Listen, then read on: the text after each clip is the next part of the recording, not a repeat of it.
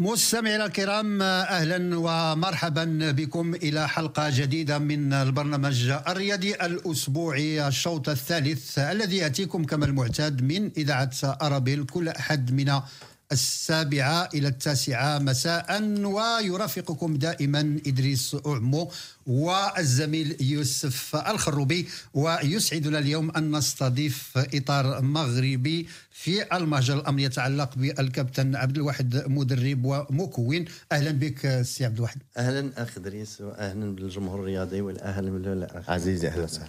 تفضل يوسف أهلا وسهلا فيك كابتن آه، وتشرفنا أنت إن شاء الله متواجد معنا في هذا اليوم من البرنامج اللي حنت آه، حنحاول نغطي فيه آه، موضوعات كثيرة نعم. بطبيعة الحال سنتم سنذهب إلى تغطية البطولة البلجيكية كما هو كما العادة. هو كما هو العادة. ولكن بما إنه الكابتن عبد الواحد متواجد معنا سنتكلم عن المنتخب المغربي. أكيد سنعود في إجباري وسنعود في الفقره الثانية سنعود حينما نتحدث عن الدوري المغربي إجباري. سنعود نعود إلى هذا لأن كانت أمور في الكواليس كانت جيدة. نعم. واستفدنا منها جميعا ونبغيو نشاركوا معنا المستمعين الكرام أكيد. كذلك. من حقهم يسمعوا بعض نعم الآراء. نعم. اذا مستمعينا الكرام فقرات هذه الحصة الرياضية متنوعة.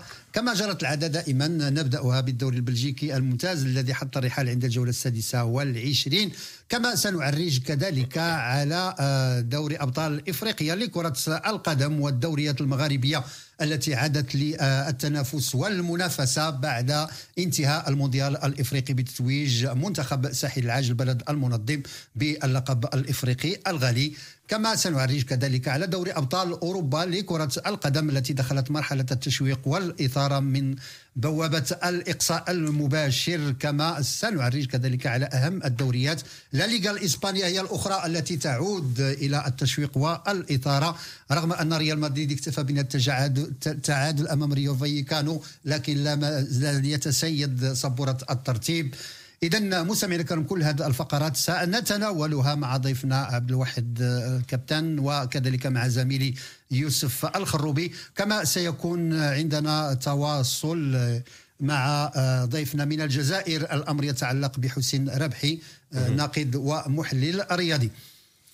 إذا سي يوسف كما سلف الذكر الدوري البلجيكي الممتاز لكرة القدم حط الرحال عند الجولة السادسة والعشرين. نتائج كانت على الشكل التالي ويسترلو فاز على ستوندار دو ليج بإصابتين لواحدة. جينغ تفوق على مولمبيك بثلاث إصابات لواحدة. صفر لمثله في مقابلة لوفان شارلوروا رويال أنتويرب انهزم بميدانه أمام إف سي مالين بإصابة واحدة لصفر. سيركل دو بريج مباراة قمة المنطقة الفلامانكية والديربي المحلي انتهى بلا غالب ولا مغلوب. هدف لمثله كورتري آه انهزم بميدانه أمام المتصدر إنيون سان جيلواز بثلاث إصابات لواحدة. وأندرليخت لازال منهزما في حدود الساعة أمام فريق سانترون بهدف لصفر. ونحن نعيش الدقيقة السادسة والثلاثين من الشوط الأول. وتختتم الجولة هذا المساء بإجراء مقابلة أوبن الذي سيستضيف لاغانتواز حيث ستبدأ المقابلة بعد قليل.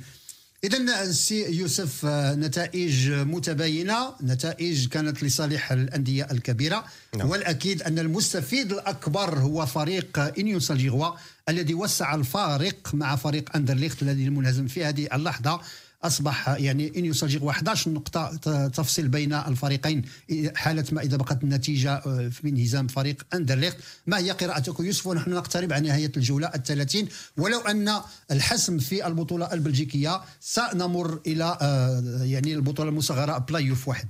طبعا آه، ليونيون سان جيلواز نحن تكلمنا الأسبوع الماضي تقريبا على نتيجة التعادل الذي قام بها نادي اليونيون سان جيلواز نعم. ضد فريق فيسترلو وقلنا هل هي تكو هل ممكن أن تكون كبوة وهل يمكن أن يتدرج نتائج سلبية عقب هذه هذا التعادل نعم. وذكرنا بطبيعة الحال انه اليونيون سان جيلواز هو من النادي الأندية المرتاحة في تصنيف الدوري البلجيكي حاليا لأنه يتصدر الدوري بفارق على الأقل 10 نقاط عن أقرب المنافسين ومن حقه أن يعمل مداورة يعني هو عارف إنه متواجد في البلاي اوف بغض النظر نعم. عن أكيد. النتائج التي ستكون موجودة نعم. فهناك نظام مداورة اللاعبين وما يثبت كلامنا إنه في هذا الأسبوع استطاع الفوز على نادي بنتيجة ثلاث أهداف مقابل هدف واحد على نادي كورتريك في كورتريك يمكن النتيجة اللي تكون شوي مفاجئة بعض الشيء هو خسارة رويال أنتورب ضد نادي إف سي مالين. إف سي مالين آه، في أرضه وبين جماهيره. هي يمكن تكون النتيجة الوحيدة التي تفاجئنا بعض الشيء هذا الأسبوع. أما النتائج الأخرى إذا ما تطرقنا إليها جينك طبعا نادي مولمبيك هذه السنة بعيد كل البعد عن أي نتيجة إيجابية بصراحة وهو سينافس على الهبوط سواء عاجلا أم اجلا. نعم. لوفان وشارلوروا تقريبا هما جيران. يعني حتى تصنيفهم في الدوري واحد فوق الآخر لذلك نتيجة التعادل نتيجة عادلة. سيركل بروج وكلوب بروج نفس الشيء. كورتريك ليونيون سان جيلواز واحد ثلاثة لصالح يونيون سان جيلواز. حتى إلى الآن نادي أندرليخت هي تعتبر مفاجأة بعض الشيء. نعم. خسارة نادي أندرليخت بهدف مقابل آه، لا شيء على أرضه وبين جماهيره لحد دقيقة 35 حاليا ضد نادي سانترون تعتبر مفاجأة. المباراة لم تنتهي بعد ولكن على مستوى ترتيب الدوري لن نشهد فراغات تغيير كبير. لن نشهد تغيير كبير بتاتا. سان جيلواز سيبقى بالصدارة مهما كانت النتيجة وأندرلخت سيبقى بالصدارة حتى المركز الثاني عفوا نعم. حتى لو خسر المباراة هذا اليوم مع نادي سانترون ولكن ما زال الوقت باكرا للتكلم عن خسارة. نعود إلى ضيفنا السي عبد الواحد آه، مرة أخرى. نحن سعداء باستضافتك في هذه الجلسه المباشرة من برنامج الشوط الثالث، اذا أكيد أنك متتبع كبير بالنسبة للدوري البلجيكي. وكما نعرف عن كرة القدم البلجيكية يعني مدارس التكوين على مستوى الأندية في مستوى كبير لكن ماذا ينقص الدوري البلجيكي حتى يرقى؟ على الأقل إلى مثيلته في بلدان الجوار على الأقل هولندا وفرنسا. إحنا نتحدث عن ألمانيا أو إنجلترا. إلا بغينا نتكلموا على الدوري البلجيكي ولا على المدرسة الكروية البلجيكية. نعم. بان غادي نشوف بأن عندهم vision آه، من أحسن آه، الجامعات اللي كت تكون لاعبين. تكون لاعبين. صحيح. والمشكلة إلا بغينا نحطوا الصبع ديالنا على المشكلة ديال الكرة البلجيكية. الكرة البلجيكية وهي les moyens. الإمكانيات المادية. الإمكانيات الإمكانيات المادية. الموارد البشرية متوفرة. لا الموارد البشرية متوفرة في واحد السن من واحد السن لواحد السن. بحال نقولوا بأن اللاعبين ملي كيوصلوا 15 بعد المرات 12 15 14 سنة أحسن لاعبين كيمشيو على برا. صحيح. حنا شفناهم. صحيح. وكيجيو فرق آخرين إنجلترا إسبانيا وياخذوهم ويكونوهم ويلعبوا معهم ويكونوا من أحسن اللاعبين. وحنا شفنا بأن الماضي ديال نعم. آه لوكاكو عندك دو بروين عندك إيدن أزار إيدن أزار تيليمانس نعم تيليمانس من أحسن اللاعبين وكان عندهم فريق قوي على بالنسبة للمنتخب البلجيكي. يعني آه كرويا في التكوين يعني المدرسة البلجيكية من أحسن البلدان في التكوين. آه على حساب الفرق البلجيكية وهي إحنا نشوفوا أندرلخت l'Union سان جيلواز في في في اليوفا آه mon avis تعادلت. تعادلت ما كي بعض المرات كيمشيو الدور الأول الدور الثاني فقط. اندرليكت كنا شفناه هاد السنين الماضية كانت غابت يعني كانت حاله فراغ. والو هذا العام في المرة الثانية. المرة الثانية يمكن تكون في في Champions League ولا في اليوفا نعم. بروج كانت من أحسن الفرق ولكن في في, في, اليوفا ولا ال Champions League ما كيمشيوش بعيد. ما كيمشيوش وهذا على حساب la qualité تاع الجوور والإمكانيات المادية اللي ما عندهم باش يجلبوا لاعبين كبار ويطلعوا من المستوى نتاع الكره البلجيكية. وهذا ماشي كيرجع كذلك السي عبد الواحد للثقافة ديال يعني المسيرين في الأندية البلجيكية على انه ما عندهمش طموح مثلا يقولوا كما قالت باريس سان جيرمان في واحد المرحلة على أن غادي نديروا انتدابات وازنة باش ننافسوا على على دوري الأبطال اللي كينقص الخزينة ديالهم. فشلوا يعني في مجموعة من السنوات ولكن على الأقل كونوا واحد الفريق قوي اللي على الأقل حتى كيخرج من دوري الأبطال وكاين كيخرج بشرف لأنه كيوصل أدوار متقدمة. ممكن ولكن كنقول لكم يعني إلا كان واحد آه، آه، بحال نقول واحد حفيز يعني حفيز حفيز وكان كانوا لي مويان وكانوا يعني الرئيس متحمس passionné وباغي يوصل. ممكن ولكن كنقول لك أنا en général ما كنقولش فريق أو فريقان يعني على حسب مستوى الجامعة البلجيكية يعني في الصندوق ما عندهاش مال طائل وكتمول الفرق أو الفرق ما عندهمش في, في يعني في الحساب ديالهم مال طائل باش يجيو يجيبوا اللعبه يشريوا اللعبه ولا اللي يكونوا يخليوهم عندهم يكونوا يعني داخل نعم. الفريق نعم. النادي ولكن هذا كيبقى toujours المادة يعني tout ce qui est financier financier ما يقدروش وما عندهمش les sponsors ما كاينينش. البطولة البلجيكية كتراجع. يعني اللي شفنا هولندا c'est العكس. واحد المرة كنا درنا واحد الإحصاء في كنا في في في le cours شفنا ال budget نتاع برشلونة. راه ال budget ديال الكره البلجيكية وديال جميع مجتمعات كاع les كاع les disciplines وما وصلوش. ال budget ديال برشلونة واحد وحده وحده يعني هنا كيبين لك بأن normalement خص الناس تشتغل و les hommes politiques خصهم يشتغل وخصهم يدفعوا بهذا لحقاش إلا ما كانش في هذا الاتجاه هذا. ما كانش les moyens ما غاديش يكون وخصوصا يوسف اعود إليك خصوصا أن اللعب على أكثر من واجهه صحيح. يعني تلعب على الدور المحلي تلعب على كأس المحلي وتلعب على الاستحقاقات الأوروبية. هذا كيطلب منك احتياط كبير يعني نعم. اللاعبين في مستوى كبير. نعم. والأندية البلجيكية كما قال الكابتن يعني عبد الواحد يعني تفتقر إلى الجانب المادي اللي غتجعلها دير هذه الاستقطابات وهذا اللي نعم تفتقر إلى الجانب المادي. وكما ذكر الكابتن عبد الواحد كمان آه، لدينا إحساس أن البطولة البلجيكية عموما سياستها بالتعامل هي إنشاء لاعبين لتصديرهم إلى الخارج إلى الخارج يعني مهما كان النادي سواء كان من الأندية الكبيرة نادي اندرليكت ولا ستاندرد لييج أو حتى اليونيون سان جيلواز الذي يقوم نعم. بنتائج إيجابية بآخر آه ثلاث أو أربع سنوات نعم. مؤخرا يعني نرى بأن أي لاعب موهوب أو لديه القليل من الموهبة يتم استقطابه وجذبه من نادي إنجليزي أو نادي إسباني وهي السياسة المتبعة بشكل عام للبطولة البلجيكية إذا أنت لم تحافظ على اللاعبين ذوي المستوى نعم. في البطولة المحلية سوف لن تصل لنتائج سوف لن تصل لأماكن بعيدة في البطولات الأوروبية. أنت عندك بطولات قارية مهمة. دوري أبطال أوروبا الاتحاد الأوروبي حتى خلقوا بطولة أوروبية جديدة, جديدة للأندية نعم. حسب التصنيف تبعها أتوقع من التصنيف السادس حتى التصنيف الثامن إلى آخره. ورغم ذلك الأندية البلجيكية لا تذهب بعيدا. وكل ذلك بناء على نقص المادة والسياسة التي يتعامل فيها الأندية البلجيكية ببيع اللاعبين.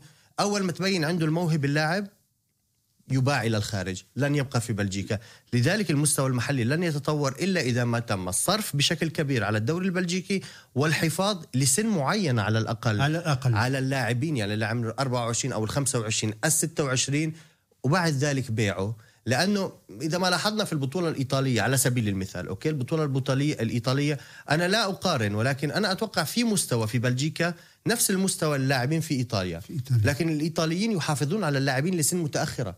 في البطولة في يعني البطولة. نرى أصلا اللاعب يبرز على سن ال 28 وال 29 وال 30 وبعد ذلك يتم استقطابه أو شراؤه من أندية خارجية. إذا ما تعاملوا بهذه السياسة ممكن أن يكون هناك مستقبل للدوري البلجيكي ولكن بالوضع الحالي لن نجد أي إذا مستمعينا الكرام سنواصل معكم بقية الفقرات لكن نمر لحظة إلى استراحة غنائية ثم نعود لنواصل ابقوا معنا. إذا مستمعينا الكرام مرحبا بكم من جديد ولمن التحق للاستماع إلينا أنتم في تتبع البرنامج الرياضي الأسبوعي الشوط الثالث الذي يأتيكم كما المعتاد من إذاعة أرابيل ويرافقكم إدريس عمو ويوسف الخروبي. ومن آه، القارة العجوز من طبيعة الحال الدوري المحلي البلجيكي نعرج على الدوري المغربي الممتاز لكرة القدم الذي حط الرحال عند الجولة التاسعة عشرة جرت بعض المباريات في انتظار إجراء المباريات المتبقية. حسنية أكادير انهزمت بميدانية أمام الفتح الرباطي بثلاث إصابات لواحدة. أولمبيك آسفي فاز على شباب الرياضي السوالم بهدف لصفر. نفس النتيجة عرفتها ديربي آه هذه الجولة ومباراة القمة بين الوداد ونهضة بركان حيث فاز الوداد الرياضي بهدف لصفر. المغرب الفاسي ينهزم بميدانه أمام شباب محمديه بثلاث إصابات مقابل اثنتان. الاتحاد التركي تعادل مع الرجاء البيضاوي صفر لمثله ويوسفية برشيد في مواجهة اتحاد طنجة. وكذلك هذا المساء انطلقت بعد قليل مباراة آه، الجيش الملكي ومولودية وجدة وتختتم الجولة بإجراء مباراة المغرب التطواني شباب المحمدية في حدود الساعة الثامنة من مساء اليوم. على صعيد سبورة الترتيب. الرجاء آه، ينفرد بالصدارة في انتظار من طبيعة الحال نتيجة فريق الجيش الملكي الذي تنقصه مباراة. والفتح الرباطي برصيد 31 نقطة مناصفة مع الوداد في المركز الثالث فيما نهضة بركان آه، يعود إلى المركز الخامس برصيد 30 نقطة بعد الهزيمة أمام الوداد الرياضي. إذا آه، عبد الواحد شفتي نتائج الدوري المغربي وكذلك الترتيب العام. آه، فريق الرجاء بعد البداية المتعثرة خلال الموسم تمكن من العودة يعني إلى الأضواء بذل مجهود كبير. فريق الجيش الملكي والفتح الرباطي منذ السنة الماضية وهما خلاو البصمة ديالهم على أنهم دائما حاضرين في المقدمة.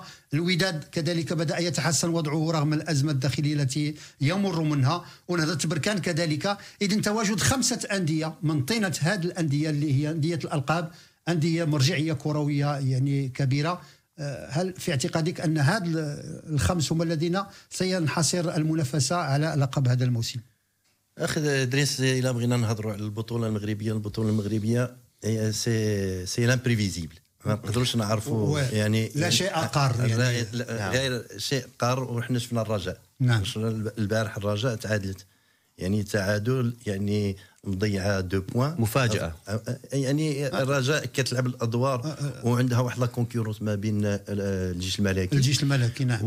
وعلى الورق بأن الجيش الملكي تلعب واحد ضد واحد الفريق اللي في المؤخرة. يعني عارفين بأن يقدروا يربحوهم ويهربوا عليهم. ولهذا يعني الفرق المغربية يعني ما عندهاش واحد لا ريغولاريتي ما عندهاش واحد المتابعة. في اللعب ديالها وفي النتائج في النتائج ديالها. نعم. كنشوفوا خمس فرق وهذه الخمس فرق كنشوفها دائما بعض الأحيان كتخرج واحد الفريق يخرج من الوسط استثناء استثنائي. ولكن كنشوفوا الجيش الرجاء الوداد دائما حاضرين. الفات يعني دائما حاضرين. آه هذا الحضور ديالهم هذه المرات كيكون بحال نقولوا بركان هذا العام مؤسف. العام هذا العام هذه السنة والسنة السنة الماضية. السنة الماضية. يعني خاصة في البطولة المغربية بركان عندها كاع لي مويان. نقدروا نهضروا يعني بركان عندها لعابه عندها لي مويان وعندها مدرسة تكوين مهمة جدا. أنا صدق لي شفت زرت المقر ديالهم تاع التكوين. يعني من أحسن المراكز اللي موجودة. الفتح la même chose مشيت en في formation تما حتى هي parmi les meilleurs في l'Afrique يعني كاين les moyens الجيش من بكري عندهم واحد ال centre معمورة يعني من أحسن les centres اللي كاينين. آه الوداد الرجاء كانوا عادي يهضروا باش يديروا واحد لاكاديمي نعم واحد الاكاديمي وبداوها فعلا. أما الوداد نرجعوا للوداد. الوداد هنا كنشوفوا بأن البطولة المغربية ولا الفرق المغربية كاين مشكل. اذا كان الكره المغربية فيها مشكل يعني كاين في الفروق مشكل. ولماذا؟ لأن الوداد ربحت كؤوس تلعب الأدوار الأولى هذا العام عندها مشاكل ولكن علاش هذه المشاكل؟ لأن إنسان واحد عنده مشكل الفريق كله الفريق كامل كيطيح. يعني هذيك لا بيراميد الهرم. الهرم كيطيح. ولكن هنايا واش؟ إحنا ماشي أول مرة. المولوديه الوجديه كان عندها مشاكل مشى الرئيس زادت غرقت المشاكل غرقت المشاكل أه إحنا نشاهدوا الآن فاس. المغرب الفاسي كذلك. الرئيس إنسان واحد على فريق عريق سواء المولودية سواء آه، آه، آه، المولودية الجدية سواء المغرب الفاسي أو الولايات إنسان واحد.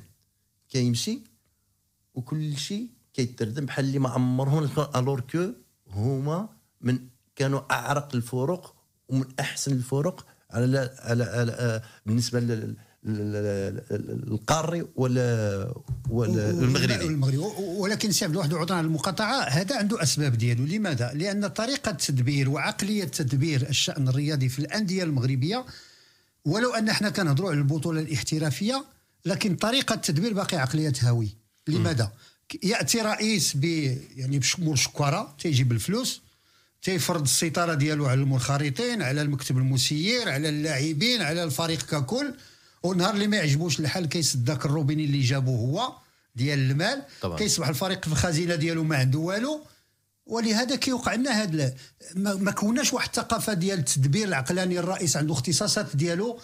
يعني المدير الإداري والمدير الرياضي كذلك عنده اختصاصات ديالو. وإلا مشى شخص ما خش الفريق يتأثر بهذا الغياب هذا لأن كاين البديل والفريق غادي في واحد المنظومة اللي هي تشاركية ماشي تدبير أحادي. هذه آه، أخ دريس يعني هذه الأخ دريس يعني كاينة والجامعة كتشرط كي charge كيقول لك نعم. كاين واحد ال organigramme ولكن هذاك في الأورغانيغرام كاين هذا الشيء كاين اللي عنده كاين اللي ما عندوش. كاين اللي عنده في التحملات اسمح لي نهضر بعض المرات نقول الكلمة الفرنسية لاقاش ماشي مشكل ماشي مشكل. la répartition des tâches توزيع المهام. توزيع المهام. توزيع المهامات. نعم. أما واحد الإنسان هو اللي كيدير. ولكن pour déléguer يعني هذاك توزيع المهامات يعني عملية تفويض. التفويض ما كايناش. هو كاينة. كيقول لك اودي هذا الإنسان مدير تقني ولكن غير على الأوراق. غير على الأوراق. هنا هنا كنشوف بأن أكثر المدربين كيكونوا عندهم des critiques. le directeur technique le joueur critique les présidents في حالة ما كيسد كما قلت لك وكيمشي اللي صرا في المولوديه الوجديه اللي راه صار في المغرب الفاسي. كذلك انديه كبيرة. اللي صرا في, في الوداد. ولكن الجامعة الجامعة يعني بالنسبة لي انايا هي خصها دير واحد une solution لحقاش كاين problème une fois y a un problème لازم حل. كاين solution لا تكون واحد c'est pas problème pas solution يكون واحد صندوق دعم الأندية اللي كتعيش في هذا ماشي صندوق تم الانقاذ ديالها. ماشي صندوق ولكن خص الجامعة المغربية إنها تحكم في الرؤساء اللي غادي يجيو. يعني يا إما كيكون عندهم آه التزامات التزامات مع الجامعة بإن جيت أنت باش تاخذ الورق لحقاش la plupart يجي في العام الأول يحط 1 مليون دورو ولا ومن بعد كتراكم أكثر من هذيك هذيك هذاك هذاك المال اللي حطه هو. يعني كيخلي الفريق غارق. وهذاك الشيء اللي راه صار عندنا وخصوصا سي عبد الواحد عذرا على المقاطعة هاد الرؤساء عندهم مسؤوليات سياسية. يعني آه منتخبون وكل ما كان مشكل عندهم في مسألة تدبير جماعة أو مقاطعة يعني يتم متابعته فالفريق كيبقى حتى هو عادي صحيح. يعني إلى هما آه كنقول لك بخصم يعني تفرض عليهم تفرض عليهم نعم. بأن يا إما آه يعني عقد يا إما formation يديروا تكوين حتى هما يديروا تكوين رئيس يدير تكوين يقرا ال management ولا كاين اللي ما قاريش نعم. نعم. يعني أنا انا هناك تحديث بسيط بخصوص النتائج الأخيرة لأن فعلا الرجاء الرياضي خسر الصدارة اليوم لأنه نعم. الجيش الملكي إلى الآن منتصر بثلاث أهداف مقابل لا شيء على مو... سيتصدر ب 43 نقطة. سيتصدر ب 43 نقطة نعم. على حساب الرجاء, الرجاء. واتحاد طنجة انتصر بهدف مقابل لا شيء على يوسفية برشيد. ولكن ما زال يقبع بالمركز قبل الأخير للأسف بالنسبة لاتحاد 15 نقطة. آه طنجة. نعم. عندي عندي سؤال كابتن عبد الواحد بخصوص الدوري المغربي من الدوريات القوية على المستوى القاري العربي العالمي. يعني نقدر نصنفه من بين الدوريات القوية. هناك لاعبين ومستويات عالية. هل تعتقد أن كان بالإمكان الزج بلاعبين متواجدين بعدد أكبر من اللاعبين المحليين في المنتخب المغربي الذي شارك في البطولة الأفريقية الأخيرة؟ أه الحقيقة إلا بغينا نهضروا على حساب الأجواء الإفريقية. نعم. و... والمؤهلات اللاعبين كاين مقارنة. بالنسبة لي رأي شخصي إذا كان عندي لاعب مميز نعطي نقدر نعطي فرصة. يعني إيه نعطي اسم زياش مثلا. آه من الخارج OK. يعني من الخارج. وعندي رحيمي زياش رحيمي الذي يلعب في دول الخليج. يعني عندي وزياش عارفوا بأن غادي يجي يعطي 50% من المؤهلات ديالو. مثلا مثلا ولكن زياش كان أحسن كان كان مزيان. نعم، هذا غير هذا غير غير يعني نقدروا نقولوا رونالدو و فينيسيوس. ماشي رونالدو فينيسيوس لحقاش يقدر تكون عليه هذه الهضرة كيقول لك أو direct ت critiquer ولا ولكن صح. أنا آه يعني ديما direct.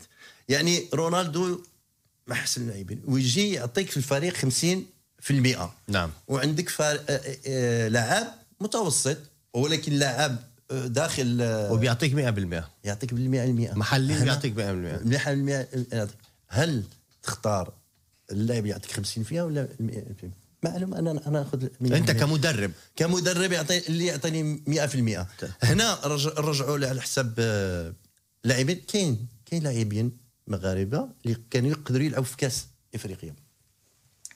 وداير منهم راه جبران ولكن آه، ما لعبش. جبران. يقدروا يكونوا لاعبين في وحتى عطى الله ما تعطتلوش فرصة كاملة يعني في بعض المباريات ما صحيح عطى الله لا عطية الله راه déjà كاين. يعني يعني اللي كي يقدروا يمشي ويعطي المشكلة ماشي هذا يا أخي يوسف المشكلة هي المدرب ولا بد يكون عنده فكرة. mais كنقول فكرة أكثر كيقولوا الاسلوب un style de jeu آه. بالنسبة لي le style de jeu c'est quelque chose de figé يعني خص تكون عنده أفكار يكون عنده أفكار. وخاصة خاصة من يكون عنده فريق يعني فيه مجموعة نتاع اللاعبين. يعني عنده عنده الاختيار.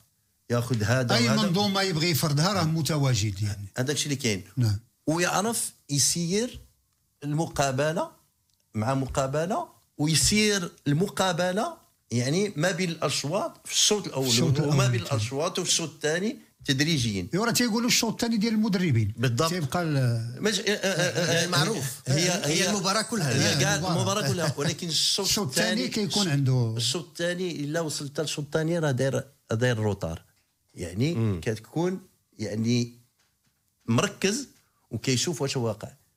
يعني إلا كان لعاب يعني بدون تركيز هو كيرجع والا كان شي لعاب آه عنده غرور. هو كيرجع يعني كاين ويشوف الخصم. حنقولوا كنت مشينا la Coupe d'Afrique الخصم هنايا بحال la Coupe du monde حنا كنا هضرنا عليها بأن après chaque Coupe du monde كيديروا واحد l'analyse l'analyse تاع التحليل. التحليل نتاع 2022 داروا تحليلات بأن أكثر الأهداف تسجلوا على حساب الأروقة. الأجنحة. الأروقة. قصيرة أو طويلة. أو طويلة الكرة الثابتة ولا؟ في كأس افريقيا ما شاهدنا. شاهدنا خاصة من يجيو يلعبوا مع المغرب ولا فرق أخرى ملي كتجي كتلعب بخمسة ورا أو لا ستة بعض المرات ستة من ورا.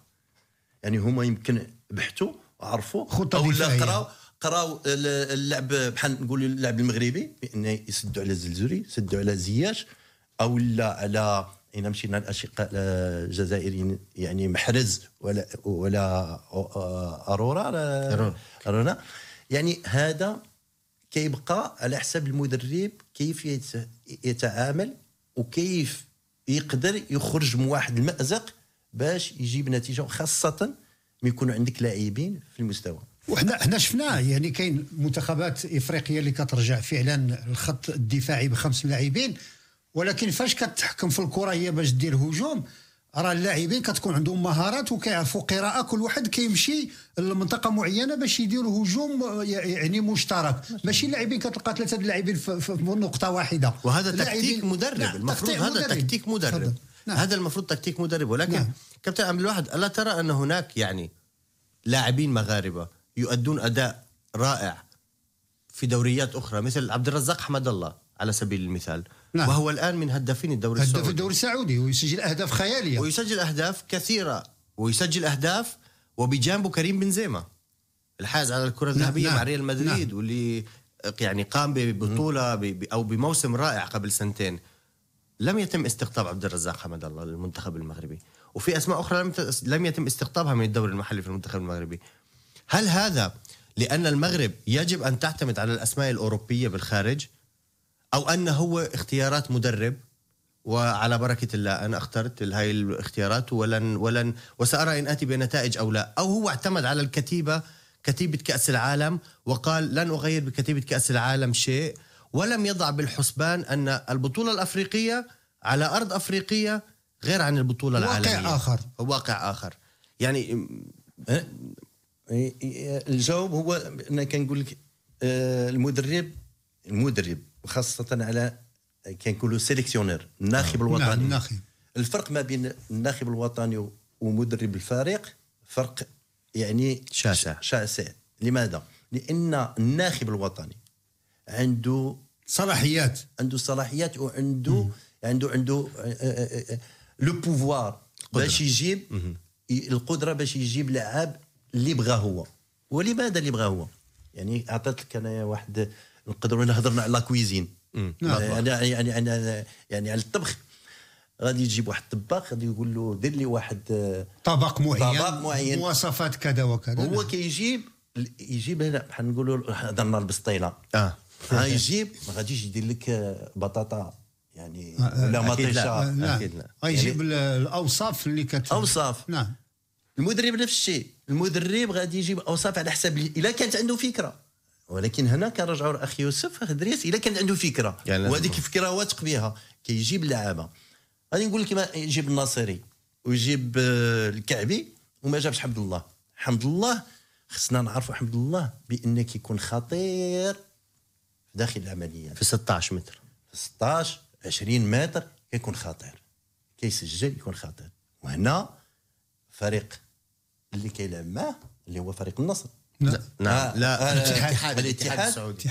الفريق الاتحاد يعني هما عندهم الإمكانيات تاع اللاعبين يوصلوا للكره يوصلوا للكره ويقدروا يطلعوا. أو كرات عرضية أو كرات عرضية. أو, أو profondeur في العمق بالعمق لا ما, ما بقاش على الكرات العرضية ولا في ال profondeur ولا. هي بحال نقولوا الآن كامل كيهضروا بال bloc ولكن ما كيعرفوش واش هو ال bloc. يعني كاين من المنظومة كتكون طالعة نعم. وتعطي حلول.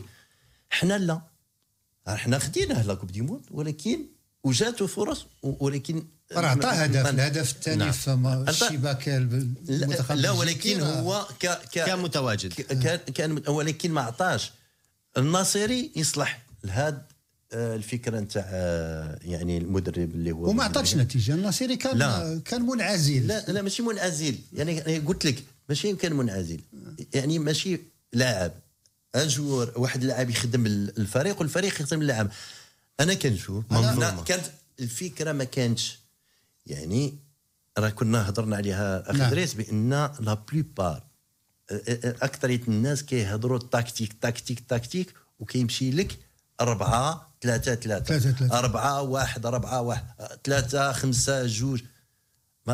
façon écoutez هذا هذا un dispositif هنا un dispositif وكاين هذاك le dispositif il faut l'animer il faut l'animer حنايا المشكل ديالنا نتاع أربعة واحد أربعة واحد كاين مشكل في الوسط واللي كان مع مرابط واللي تسجل علينا فيه الهدف لحقاش كاين فراغات هما قراو قراو قراو وملي كتشوف فريق هضر الاخ يوسف بيلا هنا نرجع لك نعطيك مقارنه على حساب l'Afrique du Sud ومصر حنا ممكن نجيب واحد اللاعب ولكن عندنا حنا les qualités عندنا اللعابة في الخارج نعم. هما مغاربه ويموتوا على الفريق ويمكن أكثر من المغربي اللي في المغرب.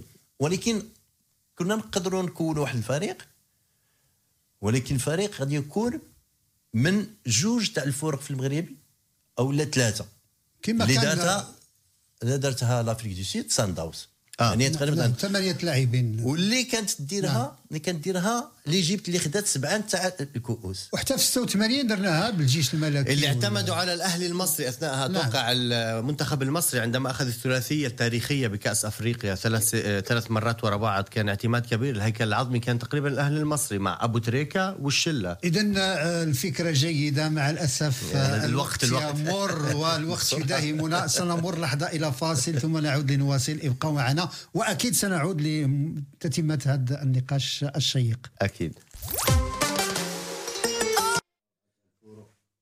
مستمعينا الكرام نرحب بكم من جديد وكما المعتاد ودون أن نطيل عليكم معنا من تونس الكابتن نبيل بناني ناقد ومحلل رياضي. أهلا بك. مساء النور أستاذ إدريس. مساء النور لكل مستمعي إذاعة ضربات إذا بعد انتهاء المونديال الإفريقي وما أسفر عنه من نتائج مخيبة للأمال تعود الدوريات المحلية إلى التباري وكذلك الاستحقاقات الإفريقية من بوابة دوري الأبطال وكذلك كأس الاتحاد الإفريقي آه، أين وصلت البطولة التونسية كابتن؟ أكيد بعد خيبة أمل كل العرب بالمونديال الإفريقي كما ذكرت أستاذ إدريس وخروج كل المنتخبات العربية منذ الأدوار الأولى لهذه النسخة نسخة كوت ديفوار والذي توج على إثرها المنتخب الإيفواري بالتاج الإفريقي الثالث له في تاريخه. عودة النشاط الرياضي على مستوى أكيد كل الدول العربية بما فيهم تونس لكن تونس أكيد هناك تعرفوا في الدوري التونسي. فيه يعني مجموعة للبلاي أوف وفي مجموعة لتفادي النزول. نعم. حاليا المباريات التي قاعدة تجرى منذ الأسبوع الفات وهذا الأسبوع هي مباريات آه، مجموعة تفادي النزول. وفي انتظار أكيد عودة البلاي اوف الذي ستكون تقريبا في يوم 5 مارس ستكون عودة البلاي اوف وقبلها سيخوض أكيد أندية التونسيه المشاركه في الكؤوس الأفريقية الجولة القادمة أكيد من هذه التصفيات مثل النادي الافريقي اللي عنده رحلة إلى غانا والترجي والنجم الساحلي. كل هذه الفرق المعنية أكيد بالاستحقاقات الأفريقية. معك كما العادة الزميل يوسف الخروبي الذي سأل عنك يعني منذ أسبوع حينما كان في زيارة لسويسرا. آه كابتن آه نبيل كيف الحال؟ إن شاء الله تكون بخير. يبارك فيك اولا مساء النور ومساء الخير أستاذنا الغالي وسررت كثيرا بوجودك معنا في هذا البرنامج وبالإضافة اللي كل أسبوع نراها منك وما شاء الله تبارك الله ربي يوفقك إلى ما فيه خير للإعلام الرياضي. الله يخليك، كان عندي سؤال لأني عندما أذهب لأرى آه، مباريات تفادي النزول حاليا في الدوري التونسي أرى أن مستقبل سليمان الذي كان بأداء باهت خلال البطولة قبل الذهاب إلى المجموعات المتفرقة تفادي النزول ومجموعة التتويج. مستقبل سليمان حاليا يبدو أنه يقبع في مركز جيد جدا بالمركز الثاني بعد النادي البنزرتي. ويبدو أن لديه يعني أمال في البقاء في البطولة الممتازة. لماذا لم يظهر بهذا الأداء خلال بطولة الدوري التونسي أثناء المراحل العادية قبل الوصول إلى مرحلة تفادي النزول؟ أكيد آه، مستقبل سليمان حاله هو مثل حال عده تونسيه لما تبدأ أكيد البطولة تبدأ خلينا نقول آه، بنقص في الرصيد البشري. تذبذب على على مستوى التدريب. كل هذا ما يخلي هذه الفرق أكيد تقبع دائما آه، يعني بصفر من نقاط أو بنقطة أو بثلاثة. يعني خلينا نقول في المراتب الأخيرة من الدوري. لكن بعد أكيد ما ما صارت المرحلة الأولى من البطولة. خلى مستقبل سليمان هناك وقفة لرئيس النادي وهناك تغيير الممرن هناك تعزيز الرصيد البشري. وأكيد هذا ما خلى الفريق يقف على زي ما بقولوا على قدميه يعني يرجع بأكثر إشعاع بأكثر قوة. ومستغل أكيد خبرته آه، في الدوري التونسي. هو الآن عنده سنوات من آه، من وجوده في الدوري الأول الممتاز آه، في تونس. هذا ما خلاه أكيد ينتصر في زوز مباريات صحيح. عكس الفرق الأخرى مثل قوافر قفصه ومثل مستقبل مرسى الصاعدين حديثا للدوري التونسي هم الآن أصبحوا يحتلوا المراتب الأخيرة. طبعا في في في علامة استفهام بعض الشيء على نادي البنزرتي اللي هو متصدر حاليا آه، مجموعة تفادي الهبوط أعلن عن فسخ عقد المهاجم مكرم العلوي بالتراضي هل هي الفترة المناسبة لفسخ عقود مهاجمين لنادي البنزرتي الذي هو يبدو أنه يسير في يعني في في طريق جيدة للبقاء في البطولة الممتازة ولماذا ولماذا هذا الفسخ بالتراضي؟ ما الأسباب؟ وهل هناك أفكار عن استقطاب مهاجمين آخرين؟ لا لا ليس هناك آه، أخبار عن استقالات أخرى لكن أنت كما ذكرت يعني هو بالتراضي يعني في لاعبين أكيد إذا يحس روحه يعني مش مرتاح أو وجوده أصبح ليس له معنى في هذا النادي أو حتى يكون خارج حسابات المدرب ففيه أكيد آه، يعني أخذ ورد مع الهيئة المديرة وراوا من الصالح إنهم يعني علاش الخسارة يعني أموال زائدة ورواتب نعم. واستحقاقات مادية لهذا اللاعب اللي هو مش باش يقع أكيد آه، تشريكه في في المباريات فهذا يعني يرجع بصفة كبيرة للهيئة المديرة وهذه نقطة طيبة نقطة إيجابية أنه لما يكون في حوار بين اللاعب وفي يعني كما قلت تسلفت قلت أنه بالتراضي وهذا شيء إيجابي مش شيء سلبي بل بالعكس كان كل جات يعني كل النوادي تحكي مع اللاعبين اللي ما, ما, ما عندهمش يعني مكانة عندهم. على الأقل يكون تسريحهم عادي وبدون أي مشاكل وبدون أي عقوبات أخرى للفيفا وأستحقاقات ودي تعرف الخطايا اللي تعيش فيها الأندية التونسية من جراء هذه المشاكل صحيح وهي تعطي وجه أو طابع إيجابي أكيد للأندية التونسية عذرا على المقاطعة لا تفضل تفضل كابتن يوسف. إدريس هناك آخر سؤال من ناحيتي فقط وبعدين أعطيك الميكروفون لأن يعني. الوقت سيداهمنا نعم نعم. على رفع أذان صلاة العشاء بقيت دقائق ست دقائق. نعم. عندي كابتن نبيل آه، طبعا مجموعة التتويج سوف يبدأون باللعب بشهر مارس. آه، من بنظرك المرشح الأكبر للفوز ببطولة الدوري الأف... التونسي من الصفاقسي النجم الساحلي الاتحاد المنستيري الملعب التونسي النادي الأفريقي والترجي الرياضي؟ ستقول لي نعم وفي حظوظ متساوية إلى آخره إلى آخره. أعطيني جواب. أعطيني نادي عشان لما تصير التتويج أجي أعقب عليك وأحكي لك أنت ذكر. أعطيني نادي أنت بترشحه. أعطيني نادي. هو الحمد لله والشكر لله وكل فضل المولى عز وجل. أنا لما نقول حاجة أكيد فما بالنسبة مئويه كبيرة أنها تصير مثل ما توقعت تتويج المنتخب الايفواري رغم نعم صحيح. أتذكر أتذكر صحيح. راح يتوج يعني هذا مسار بالنسبة للدوري التونسي. حقيقة مش باش نقول لك يعني إجابة دبلوماسية أو باش نقول لك جل الفرق متساوية لكن على الأقل باش نعطيك ترتيب ثلاثة الأندية الأولى.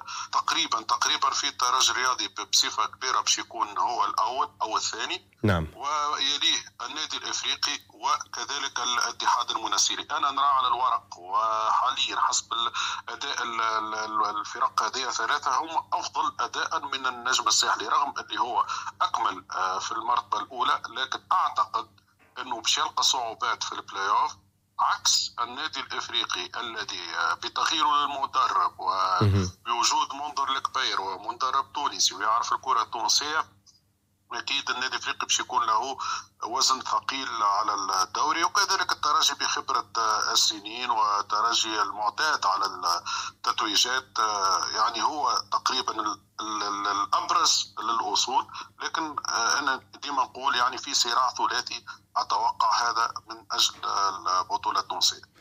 بنرجع لك إن شاء الله بنرجع لك. سؤال أخير وفي دقيقتين لو تفضلت كابتن بقيت دقيقتين نستغلها معك حول أخبار عن نسور قرطاج. نحن مقبلون على الأدوار التمهيدية والإقصائية لكأس أمم إفريقيا 2025 هل استقر آه، المنتخب التونسي على اسم من يتولى الإدارة الفنية؟ في تونس يعني الحديث الآن حديث الساعة هو بيخص الجامعة التونسية والانتخابات والقوائم التي قدمت من أجل أكيد رئاسة الجامعة كرة قدم في تونس. ممكن هذه الآن العنوان الأبرز في الساحة الرياضية في تونس وهو لحد الآن.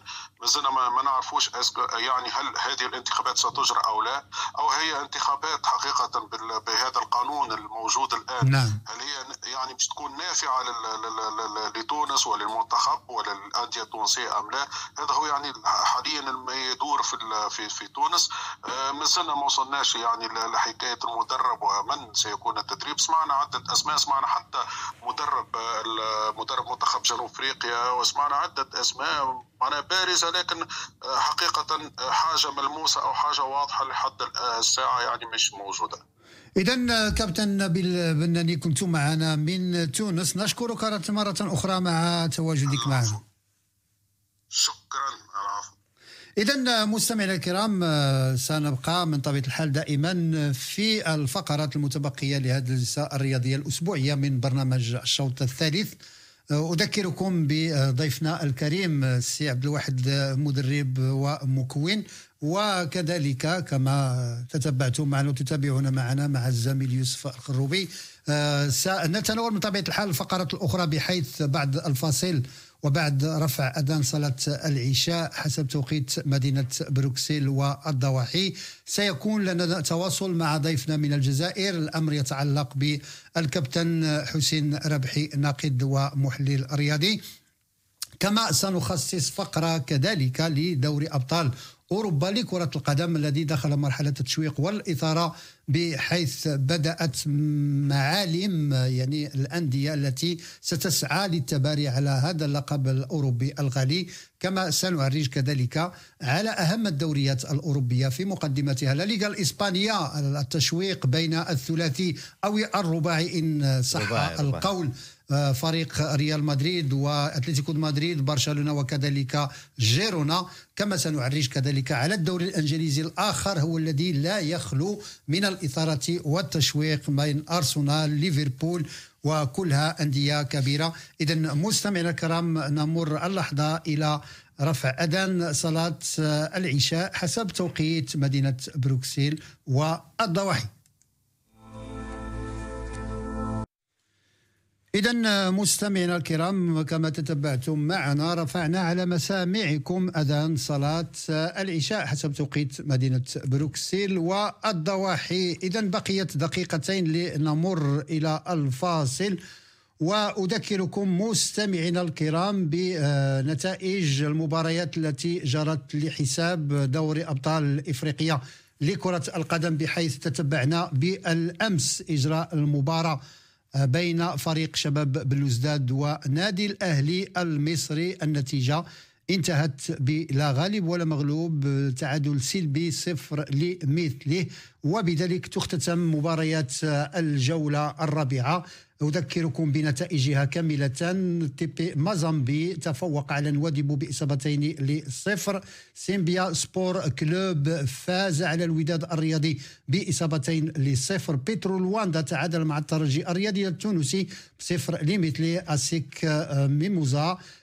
تفوق على جالاكسي فوتبال بثلاث إصابات لصفر. بيراميدز انهزم بميدان أمام سونداونز بهدف لصفر. تعادل هدف لمثله في مقابلة الهلال السوداني والنجم الساحلي آه، التونسي. يونغز أفريكانز تفوق على ميدياما سبور كلوب بثلاث إصابات لصفر. وكما سلف الذكر شباب بلوزداد تعادل بصفر لمثل أمام الأهلي. اذا مباريات كانت جرت من طبيعة الحال منذ الشهر الماضي لكن مباريات يعني الأهلي وكذلك يونغز أفريكانس جرت خلال هذا الأسبوع وبذلك تختتم مباريات الجولة الرابعة بالنسبة للترتيب العام في المركز الأول بالنسبة للمجموعة الأولى. تيبي مازامبي وسونداونز بسبع نقاط في المركز أو في المجموعة الثانية أسيك ميموزا وسيمبا سبور آه، في المركز الثاني بخمس نقاط. آه، بيترو لواندا في المركز الأول بثمان نقاط والترجي الرياضي في المركز الثاني الخامس على المجموعة الثالثة. أما على المجموعة الرابعة فالأهلي المصري في المركز آه الأول بست نقاط وشباب آه بلوزداد في المركز الثاني بخمس نقاط. الوداد مع الأسف يحتل المركز الرابع في المجموعة الثانية برصيد ثلاث نقاط يعني من انتصار وثلاث هزائم. إذا مستمعينا الكرام نمر لحظة إلى فاصل ثم نعود لنواصل ابقوا معنا. أرابيل 106.8 FM إذا مستمعينا الكرام مرحبا بكم من جديد وحتى لا أطيل عليكم وكما سلف الذكر معنا على الخط مباشرة من الجزائر ضيفنا من هناك الكابتن ربحي حسين. أهلا بك. مساء النور لك أستاذ إدريس ولكل الزملاء الكباتن معك في الاستوديو. اشتقنا لصوتك. نحن أيضا اشتقنا لحصتك أستاذنا الغالي. مرحبا مرحبا كابتن. اذا كابتن بعد العرس الرياضي الإفريقي الكبير الذي يؤلمني أن أعود للحديث عنه يعني لابد أن ننسى لنفتح صفحة جديدة. عادت دوري أبطال إفريقيا للتباري وكان فريق شباب اللوزداد بالأمس جرى مباراه قويه أمام نادي الأهلي المصري انتهت بلا غالب ولا مغلوب صفر لمثله. الأهلي يحتل المركز الأول بست نقاط والمنافسة شرسة من طرف شباب اللوزداد الذي يأتي في المركز الثاني بخمس نقاط. والله مباراه لدوري أبطال إفريقيا.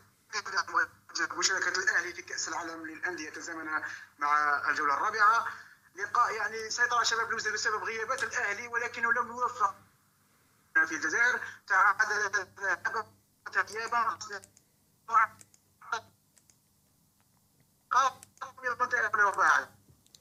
الصوت بقطع.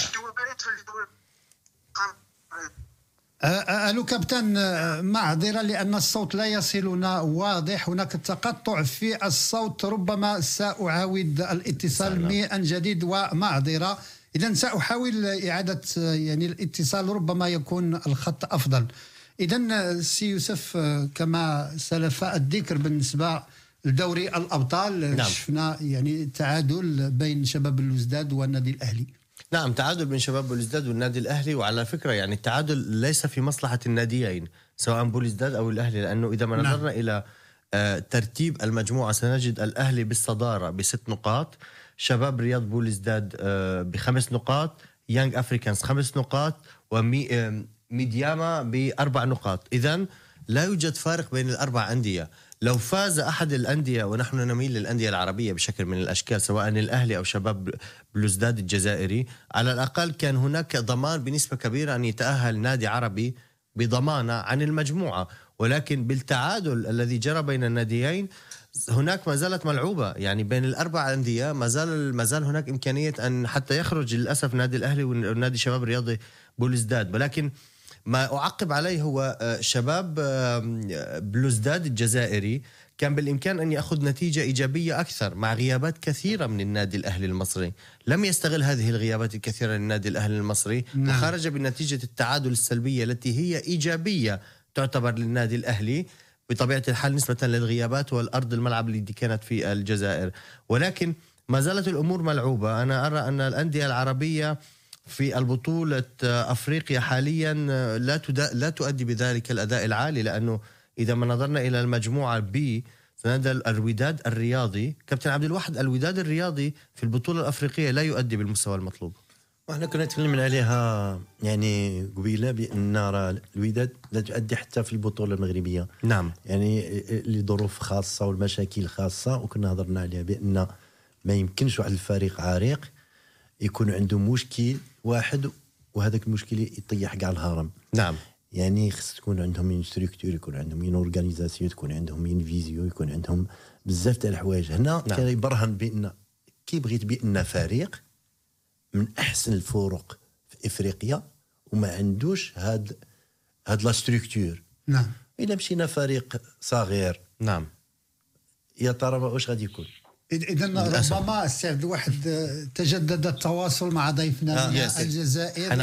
نعود إلى موضوع من طبيعة الحال لكن نستضيف ضيفنا من الجزائر مرة أخرى. أهلا بك كابتن.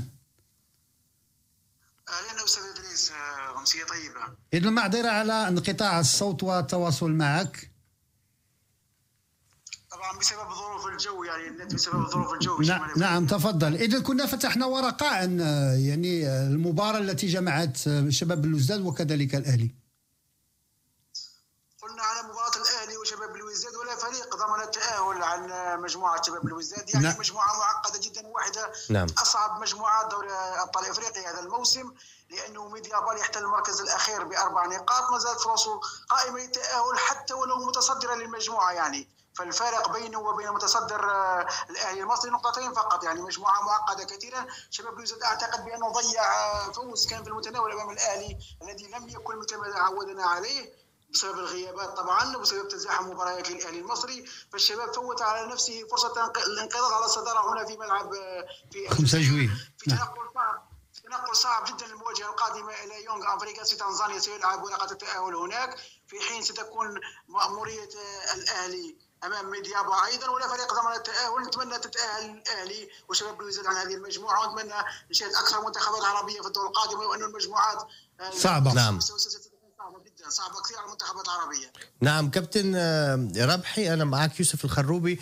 أنا أتساءل لأنه نادي شباب رياضي آه، بلوزداد للأسف آه لم يستطيع أن يستغل المباراة على أرضه وبين جماهيره ومع غيابات كثيرة للنادي الأهلي مقابل آه، النادي بوليزداد الجزائري ولم يستطيع الخروج من نتيجة إيجابية لأنه التعثر بصفر صفر على أرضك وبين جماهيرك أمام نادي يعني نادي قوي في أفريقيا عموما وينقصه عدد من اللاعبين وأن تطلع من نتيجة التعادل السلبي هي ليس بالنتيجة الإيجابية. بالإضافة إلى ذلك نادي شباب بوليزداد بيقبع في المركز الثاني في ترتيب الدوري الجزائري بشكل عام ويعني هناك البطولة الجزائرية وهناك الاستحقاقات الأفريقية هل ترى أن نادي شباب بوليزداد سيستطيع أن ينسق بين الجهتين كي ينافس على المستوى المحلي ويبقى بالقدرة للمنافسة على المستوى الأفريقي؟ يملك الإمكانيات للتنسيق بين المنافسة القارية والمنافسة المحلية ولكن أنا أتفق معك بأنه ضيع فرصة الفوز على الأهلي هنا لو فاز هنا لكانت معمر أسهل في التأهل في الدور القادم لأنه تنقل تنزانيا سيكون صعب جدا. وأعتقد بأن شباب بلوزداد لم يكتسب الخبرة اللازمة رغم مشاركته في أربع نسخ الأخيرة ولكنه لم يكتسب الخبرة اللازمة لا يعرف كيف يدير المباريات المصيرية والمباريات الحاسمة. فأعتقد بأن خبرة الأهلي وفق بالعودة بنقطة ثمينة من هنا من الجزائر نعم. عليه متصدرا إلى الجولة الخامسة. أعتقد بأن شباب بلوزداد ضيع فرصة الفوز أمام الأهلي وأتمنى أن لا يندم عليها لأن تنقل التنقل لتنزانيا سيكون صعب جدا. ولو انه المصير ما زال حتى الجولة الأخيرة يعني. حتى ويخسر شباب بلوزداد في المقابله القادمة مصيره يبقى متعلق بالمواجهة الأخيرة يعني. صحيح صحيح. بالنسبة ل... ل... ل... ما الذي للعودة فقط إلى إطار البطولة الأفريقية دوري أبطال أفريقيا ما الذي يحدث عن الأندية العربية بواقع الحال؟ عندما نرى ترتيب المجموعات للأسف لا نرى نتائج إيجابية للأندية العربية داخل البطولة الأفريقية سواء نادي بيراميدز المصري أو أو نادي الوداد الرياضي. يعني يمكن المجموعة الثالثة المجموعة C هناك ثلاث أندية عربية ونحن نضمن تأهل نادي عربي بشكل مؤكد. أو المجموعة الأخيرة دي الاهلي شباب بوليزداد يانج أفريكانز وميدياما. ما الذي يحدث مع الأندية العربية في البطولة الأفريقية كابتن ربحي؟ لماذا هذه النتائج السلبية أو عدم التدرج بشكل إيجابي بالنتائج؟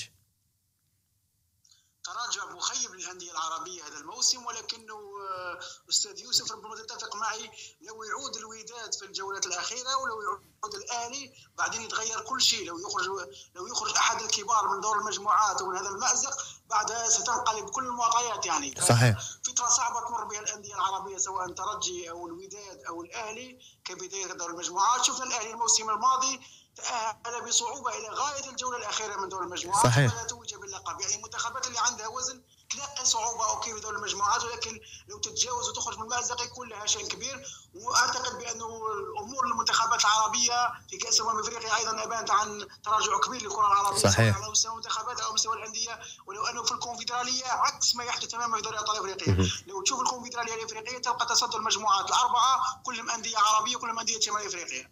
إذا كابتن ربما سؤال أخير نعود بك إلى المنتخب الجزائري. فبعد يعني انتهاء يعني الصدمة وانتهاء خيبة الأمل على الصعيد كأس إفريقيا ساحل العاج 2023 نريد أن نطوي الصفحة ونفتح صفحة جديدة لأن تنتظرنا يعني مباريات قوية على صعيد تصفيات كأس أمم أفريقيا 2025 وكذلك كأس العالم 2026 المنتخبات العربية الأربع آه، يعني آه، خرجت خاوية الوفاض من هذا يعني الاستحقاق الإفريقي. ما هي المتغيرات التي يمكن الحديث عنها في صفوف منتخب الجزائر استعدادا لهذه الاستحقاقات المقبلة؟ والله نسخة للنسيان CAN كوت ديفوار نعم. بالنسبة للمنتخبات العربيه صحيح. مشاركة مخيبة للامال الجماهير الجزائرية أيضا آه، يعني أخذت العبرة أيضا من نكسة الكاميرون بعدين نكسة كوت ديفوار غياب عن المونديال نعم. يعني ثلاث نكسات متتالية فتم تم التخلي عن قدمات جمال بالماضي لم يتم بشكل رسمي سواء إقالة أو استقالة في أخذ ورد وجذب نعم. لكن أعتقد بأن المصير سيكون لمدرب آخر. مجيد بوقرة في أفضل رواق لتولي تدريب المنتخب الجزائري على ما أعتقد. لأنه الاعتماد على المدرب المحلي لو نشوف المنتخبات دائما في المنتخبات المدرب المحلي هو اللي يقدم أفضل هو اللي يقدم سواء في الجزائر أو منتخبات شمال افريقيا نعم. العربية. نعم. المدرب المحلي طالما هو من صنع الكره العربية والإفريقية فأعتقد بأن الخيار قد يكون لمجيد بوقرة بنسبة كبيرة خاصة بعد استبعاد كارلوس كيروش وبيسيرو. فأعتقد بأنه بوقرة فريق مفتوح ويملك مقومات. مدرب محلي يعرف خبايا الكرة الجزائرية لاعب دوري سابق توج بكأس العرب يملك كل المقومات. آه، مدرب شاب مدرب طموح. فأعتقد بأنه خيار مجيد بوقرة قد يكون هو الخيار الموفق والذي قد يتفق عليه الجميع لتولي العارضة الفنية الخضر للعودة بالكرة الجزائرية الواجهة ولو أنه سيكون فيه العديد من التحديات العديد من اللاعبين كبار بعد هذه النكسة الأخيرة فيتطلب تحديث مشروع كبير لاستعداد التاهل إلى مونديال 2026 بكندا وأمريكا والمكسيك والعودة بقوة إلى كان 2025 بالمغرب الشقيق إن شاء الله. آه، السلام عليكم أخي عبد الواحد معك آه، على قناة رابيل أه يقول لي يعني هنا حين تتكلم على تغيير المدرب أو استقالته استقالة المدرب أو لا تغييره واش يعني المشكل كان في المدرب أو في الفريق أو في تسيير هذا الفريق؟ المشكل كان ذهني بين المدرب وبين الإدارة بين الاتحادية وبين المدرب نعم. بين وسائل الإعلام. جمال بالماضي لم يوفق في إدارته للمنتخب ليس من الناحية التكتيكية ولكن دخل في صراعات هو أكبر منها نعم. وهو في غنى عنها مع وسائل الإعلام ما كلفه الخروج عن الأمور التكتيكية ودخل في مناوشات كبيرة مع وسائل الإعلام كبيرة هنا فتلقى الكثير من الانتقادات وخرج عن النطاق الرياضي يعني وخسر أوراقه وشفنا اللقطة التي وقعت له مع سعيد بن رحمه في المباراة الودية. منتخب مصر كاس امم افريقيا يعني جمال بالماضي هو مدرب كفء قدم الكثير للكره الجزائريه سواء لاعبا أو مدربا ويبقى يحترم وقدم انجازات كبيرة للكره الجزائريه ولكن لما ينتهي وقت آه، لما ينتهي وقتك ينتهي وقتك مهما كان اسمك الجزائر فوق اي اعتبار فوق اي مدرب. فلم يعد باستطاعته أن يقدم الجديد للكرة الجزائرية فأعتقد بانه خروجه أفضل من بقائه. إذا كابتن حسين ربحي من الجزائر نشكرك مرة أخرى بتواجدك معنا ونتمنى التوفيق للمنتخب الجزائري في قادم الاستحقاقات القارية. شكرا جزيلا لك ولكل ضيوفك إذا مستمعينا الكرام رحلتنا مع الجلسة الرياضية الأسبوعية من برنامج الشوط الثالث تستمر لكن نحتاج إلى استراحة. سي يوسف ياك نعم حتى- شوي شوي. حتى نجدد الطاقة. آه. نعم إذا سنلتقيكم مستمعينا الكرام لكن بعد هذا الفاصل الغنائي.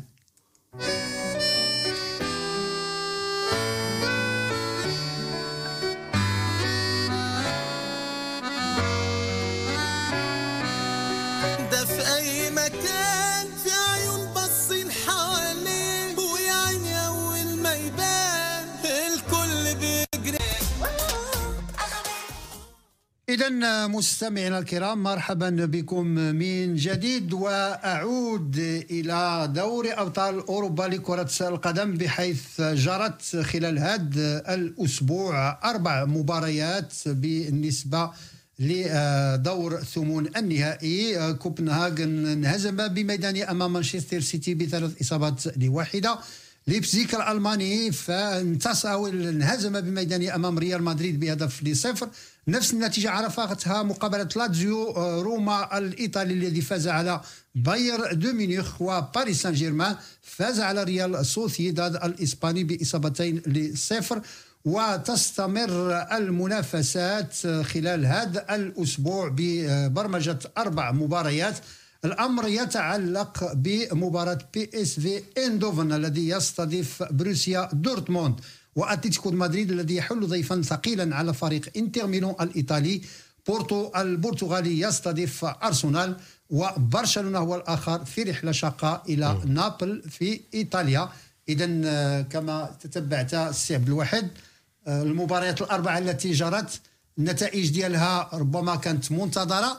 باستثناء مباراة فريق آه، لاتزيو Bayern de Munich ربما كنا كنقولوا الفريق البافاري ربما يحسن الوضع ديالو ورغم ذلك أنه انهزم ولو يعني بنتيجة واحد لصفر نتيجة صغيرة لكن مهمة بالنسبة للفريق الإيطالي لأنه الأهم ثلاث نقاط لا لا، أنا كنت فرجت هذه المقابلة نعم. كان آه، أنا ذاك كان يوم هذه يومين أو ثلاث يوم الثلاثاء. يوم الثلاثاء آه، الفريق البافاري يعني البايرن ميونخ كان هو اللي كان يعني يهاجم أكثر في الأول يعني هو وضيع فرص يعني رغم بان المشاكل اللي عنده يعني والتذبذب في, اللاعب وفي نعم. النتائج ولكن هو اللي كان مسيطر يعني على المباراة. مسيطر على المباراة ولكن إحنا نعرفوا الكرة الإيطالية ونعرفوا يعني كيف التعامل معها وحاولوا يعني يلعبوا هجمات مضادة وسجلوا الهدف هذا هو اللي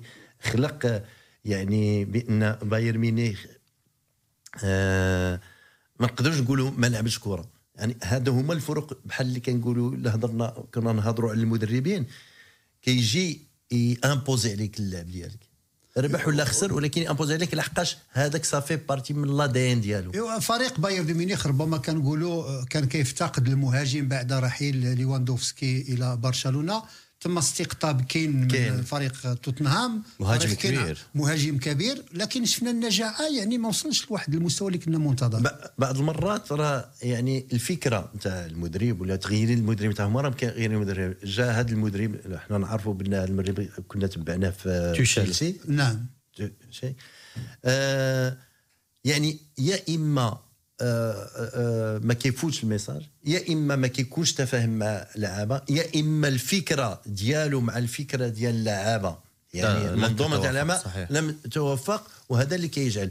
إلا خد... إلا خدينا لاعب بلاعب نقدروا نقولوا من أحسن اللاعبين. ميلر آه كان ولكن باش تجمع ودير واحد la chorégraphie واحد يعني la danse واحد la chorégraphie واحد ال dessin ولا بهذيك المجموعة كيكون عندك إلا ما كنتش زعما آه، داخل معاهم ومعاهم في العقلية ما تقدرش ديرها. شوائب صحيح. يعني آه، صحيح. يوسف مباراة أخرى كانت اشتدت الأنظار إليها جذبت الأنظار إليها مقابلة ريال مدريد الذي عاد بانتصار غير مقنع. بتاتا. آه، شفنا ما لعبش مستوى كبير ليبزيك خلق فرص ضيع فرص لكن ريال مدريد بحكم الخبرة الخبرة و يعني يعني ثوب البطل تمكن أنه على الأقل ثلاث نقاط مهمة بالنسبة ليه من الأداء نجاعة آه، بفضل نعم. اللاعب المغربي الإسباني إبراهيم دياز إبراهيم هو, صاحب دياز. هو صاحب الفضل طبعا بهذا الهدف الرائع على فكرة من أجمل أهداف دوري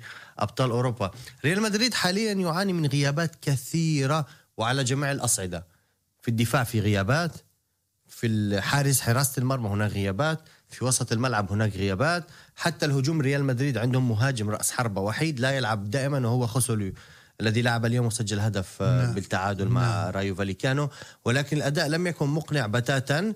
برغم الغيابات الإقناع بالخروج بنتيجة إيجابية وهو الهدف مقابل لا شيء على أرض الخصم. هذه النتيجة الإيجابية الوحيدة. على مستوى الأداء لم يكن متواجد. شواميني لعب قلب دفاع. نعم. أتوقع حتى كان معه كرفخال لم يكن ناتشو معه بقلب الدفاع. على جهة اليمين لعب فاسكيس كان في هناك غياب ل بيلينغهام اللي هو يعتبر المفروض النجم الحالي لريال مدريد نعم. بسبب الإصابة. لذلك نادي ريال مدريد إجمالا كنادي وأنشيلوتي كمدرب. يرى أنه خرج بنتيجة إيجابية وعنده ثمان غيابات. أساسية من ضمنها ميليتاو كورتوا إلى آخره. نعم. عناصر عناصر إيجابية جدا. ولكن سأعرج بعض الشيء فقط على آه، لاتسيو وبايرن ميونخ. بايرن ميونخ يمر بفترة سيئة جدا. آه، حتى على صعيد الدوري هو بالمركز الثاني بعد ست أو سبع نقاط عن نادي بايرن ليفركوزن بايرن ليفركوزن. الذي يدربه تشابي ألونسو ويقوم ب يعني يؤدي بشكل ممتاز نتائج إيجابية بشكل رائع. وهو خسر ضد آه، بايرن ليفركوزن قبل أسبوع. توشيل مدرب بالنسبة لي لا يقنع اينما يذهب. يعني مع دورتموند أدى أداء آه، ممتاز واستقطبوه تشيلسي استقطبوه PSG وكما ذكر آه، كابتن عبد الواحد هناك مشاكل. يا إما أفكار توشيل لا تناسب اللاعبين أو أفكار الإدارة لا تناسب توشيل فلا يطبقها ويخرج بنتائج سلبية ويخرج برا النادي كليا. نعم. عمل نفس الشيء مع تشيلسي وعمل نفس الشيء مع ال PSG. وأنا لا أعرف حاليا واقعيا لماذا تم الاستغناء عن المدرب الأخير لبايرن ميونخ وجاءوا بتوشيل الذي واقعيا يعني إذا ما حسبنا الرياضيات mathématiquement parlant لم يأتي بنتائج إيجابية أكثر من المدرب الذي سبقه. الذي سبقه بالعكس أكيد. كان النتائج السلبيه أكثر بكثير. لذلك هاري كين المدرب اللاعب المهاجم الرائع على فكرة هذا لاعب مش محظوظ بالمرة. يعني مع توتنهام كان هداف الدوري. وكان يعني يبذل جهده 200% ويكون هداف الدوري قناص و assist وكل شيء ولا يحوز على الدوري. ذهب إلى بايرن ميونخ. على أمل الفوز بالدوري بايرن ليفركوزن. اقرب أقرب ياخذ الدوري من بايرن ميونخ الذي يفوز بالدوري منذ عشر سنوات. يعني يا إما اللاعب مش محظوظ يا إما المدرب يجب الاستغناء عنه والقدوم بمدرب آخر. بصراحة. اذا عبد الواحد مباراة أخرى كذلك يعني كان من المنتظر منها أنها يعني تقدم مستوى كبير. الأمر يتعلق بباريس سان جيرمان اللي اصطدم بفريق طموح فريق ريال سوسيداد الإسباني والفريق الرائع واللي قدم مستوى كبير رغم الهزيمة ديالو بجوج لصفر في الاعتقاد ديالكم مباراة العودة يعني في ريال سوسيداد هل يمكن القول على أن فريق باريس سان جيرمان أمن ربما تأهل ديالو للدور المقبل بإصابتين لصفر؟ لا أظن. لماذا لا أظن؟ لأن وخاصة مع باريس سان جيرمان لحقاش باريس سان جيرمان كان عندها واحد التاريخ. متعودين. مع برشلونة. مع برشلونة, مع برشلونة. أكيد. يعني هذا أو مع ريال مدريد كمان. حتى مع برشلونة. صحيح وهذه وهذه كتاخذ تجربة. هنا كيكون الفريق تجربة باريس سان جيرمان كنا واحد الوقيتة نقولوا بأن oui من أحسن الفرق عندهم أحسن لاعبين عندهم les moyens عندهم ولكن ما حاولوش يوصلوا demi-finale أو ياخذوا كاس أوروبا. واللي كان من ضمن الأهداف ديالهم باش تقدموا لاعبين كبار آه، كان من ضمن الأهداف ولكن الآن خداو هذيك التجربة. أنا كنقول بأن ريال سوسيداد مع باريس سان جيرمان يعني كيبقى هذاك الشيء غامض. قدر يديروا التعادل يقدر جزئيات اللي كتحكم المباراة. المباراة كانت جيدة وشفنا فريق. والفريق كتشوف إسبانيا دابا فرق جداد اللي كيلعبوا مزيان. إذا شفنا هذاك جيرونا جيرونا. جيرونا. جيرونا. يعني جيرونا ما كناش كنسمعوا بها الثاني على الدوري. الثاني على الدوري. يعني يعني ما خصناش on doit pas sous-estimer نقلل آه يعني نقلل. نعم. من الفريق الإسباني. وباريس سان جيرمان خصها تمشي بهذه الفكرة. وكيفاش سي عبد الواحد عذرا على المقاطعة آه. باش ما تنسانيش هذه الفكرة. آه، آه، كيليان مبابي أعلن على الرحيل ديالو عن باريس جيرمان في نهاية الموسم. غيجي لعنا كيفاش ريال مدريد. آه ريال مدريد. كيفاش تشوف واقع باريس سان جيرمان بدون إمبابي؟ وحنا شفنا التاثير الإيجابي لإمبابي في بزاف ديال المباريات ديال باريس سان جيرمان هو الذي ينقذ حتى المنتخب الفرنسي هو الذي ينقذه في بعض الأحيان. أظن بأن يعني مستقبل باريس سان جيرمان يعني لا مبابي كان كان قبل كان مرسوم. كان وكان غير كان آه، وقت. مسألة وقت. مسألة وقت. ومن هو كان غيمشي ريال مدريد وغادي يمشي ريال مدريد. هذه آه، يعني شوف يعني رئيس الفريق ولا المكتب آه، التنفيذي نتاع الفريق واش وجدوا أو لا واش داروا شي برمجة أو لا واش الخلف. الخلف وكي غادي يتعاملوا. يعني حتى باريس سان جيرمان في هذه الوقيتة مع مبابي اللي هو parmi les meilleurs joueurs du monde يعني راه كيعطي واحد السمعة إلى مشى. سمعة تسويقية تسويقية. إيه، كان ميسي كان كان ميسي وكان آه، نيمار. نيمار. ولكن مبابي دابا بقات هذيك السمعة إلى مشى. واش غادي يبقى؟ وخاصة في اللعب. وخاصة بأن الجمهور يعني الفرنسي نتاع باريس سان جيرمان خصو بطولة. ماشي البطوله الفرنسيه ولكن بطولة الكأس. ديال الكأس نعم. هو اللي كينقص الخزينة يعني ديالي. هنا شوفوا هنا التدبير هل التدبير؟ هو غادي يمشي ولكن شكون اللي غادي يخلفوا خاصو لابد يجيبوا شي لاعب ويكونوا يكون في المستوى والفريق يكون في المستوى. باش يستمر في نفس الوتيرة ديالو يستمر ويبقى تبقى عنده هذيك السمعة. اذا يوسف أعود كذلك لمباراة أخرى اللي كانت مشوقة يعني فريق مانشستر سيتي آه يأتي على الأخضر واليابس. والله العظيم. آه هو البطل أقسم بالله مانشستر سيتي القاب في الموسم يعني ما بتعرف مين حيوقفوا سبحان نعم. الله هذا النادي. آه هو تعثر على فكرة بتعادل آه في البطولة. في البطولة نعم. آه يوم أمس بهدف مقابل هدف. ولكن هذا لا يعني بتاتا أنه لن يفوز بالدوري لأنه هو بالأمتار الأخيرة نفسه طويل. يعني آخر خمس ست مباريات بالدوري سيفوز. مع كوبنهاجن الدنماركي كان متوقع أن يخرج من نتيجة إيجابية حتى لو لو لم يلعب على أرضه وبين جماهيره.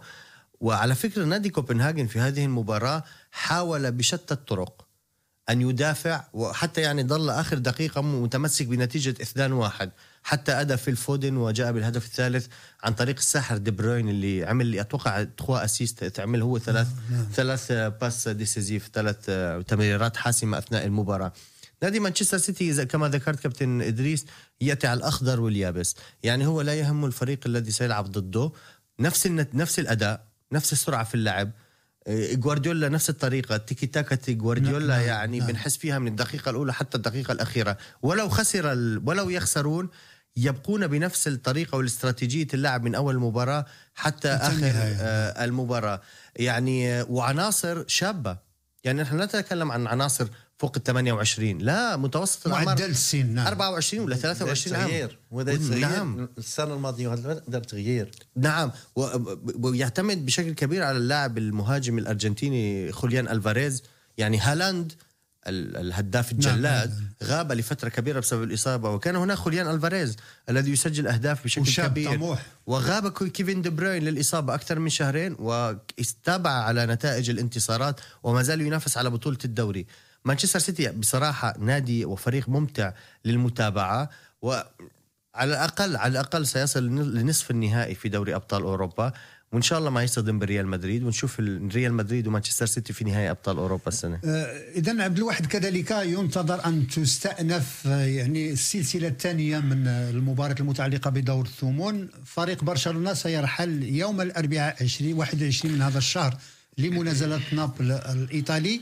الفريق الكتالوني يمر بموسم لا يمكن القول على أنه موسم جيد ولا يمكن أن القول على أنه موسم كارثي. فريق برشلونة مازال ما اكتشفناش ذاك برشلونه اللي تعودنا عليها صعب. في الأجواء ديال الدوري ال- دوري الأبطال ديال أوروبا وحنا شفنا حتى على صعيد البطولة يعني الخط يعاني. الدفاعي خصوصا في الخط الدفاعي تلقى أهداف كثيرة في الوقت اللي كانت برشلونة يعني الشباك دائما كيتلقى أهداف قليلة وكيكون من ضمن أحسن دفاعات في البطولة الإسبانية يعني يعني عاوتاني خدينا الفريق آه، يعني برشلونة حنا المشكل هنايا فاش كيكون واحد la phase de transition. مرحلة انتقالية. مرحلة انتقالية آه، بحال برشلونة راه في واحد المرحلة انتقالية.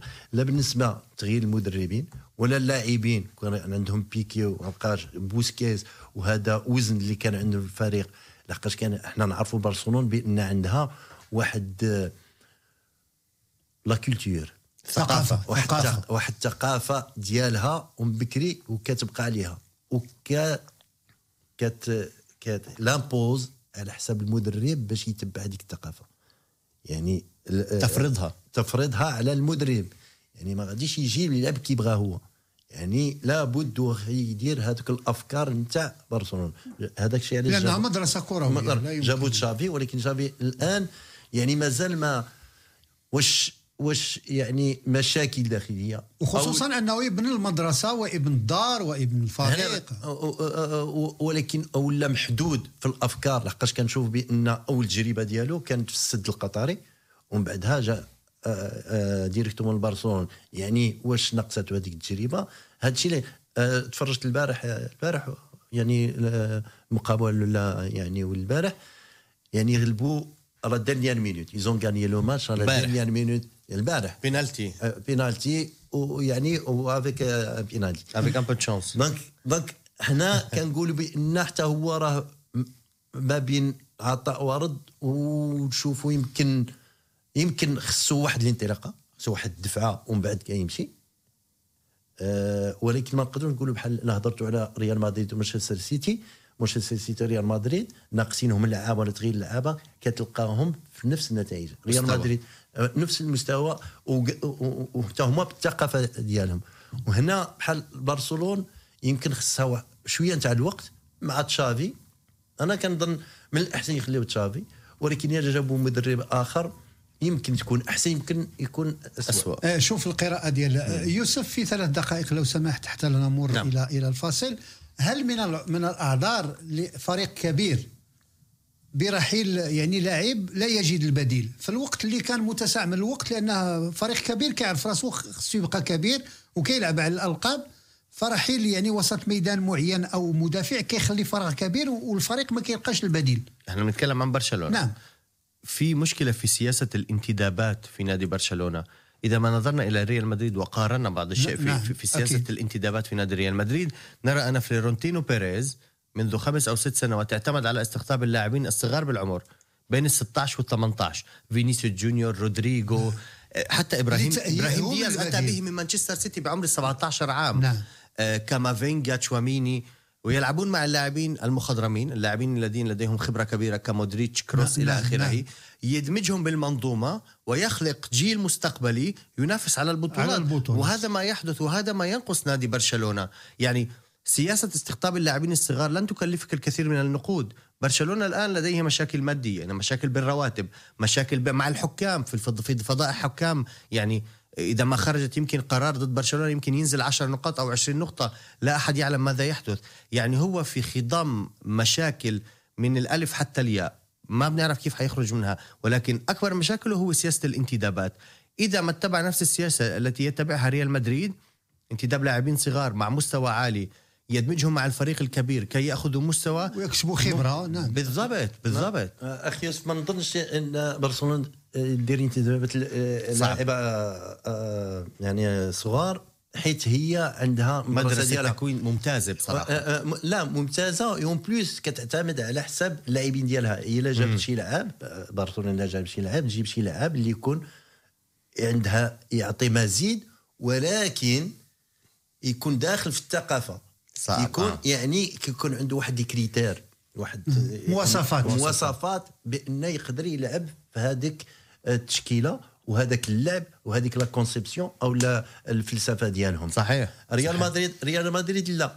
ريال مدريد هي بأنك تلعب على الألقاب وتلعب تجيب بعض المرات تجيب لاعب من أحسن لاعب بحال مبابي وكتجيب لاعب صغار كتكونهم.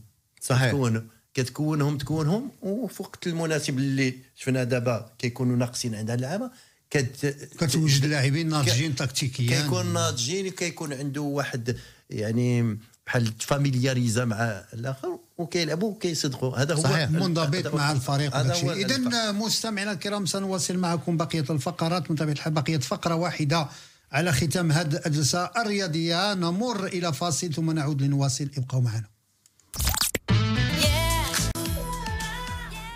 إذا مستمعينا الكرام مرحبا بكم من جديد. إذ نبقى دائما مع أجواء كرة القدم الأوروبية لكن هذه المرة نجول جنوبا وبالضبط في الليغا الإسبانية حيث جرت مباريات الجولة الخامسة والعشرين. النتائج على الشكل التالي فريق بياريال تعادل مع خطافي بهدف مثله أتلتيكو مدريد ضرب بقوة أمام ضيفه لاس بالماس بخماسية نظيفة أوساسونا فاز على قاديس بإصابتين لصفر برشلونة عاد بانتصار خارج القواعد على مستضيفه سيلتا فيغو بإصابتين لواحدة صفر لمثله في مقابلة فالنسيا وإشبيليا رايو فايكانو تعادل مع ريال مدريد بهدف لمثله نفس النتيجة عرفتها مقابلة غرناطة أمام الميريا وريال سوسيداد اليوم فاز خارج القواعد على حساب مستضيفه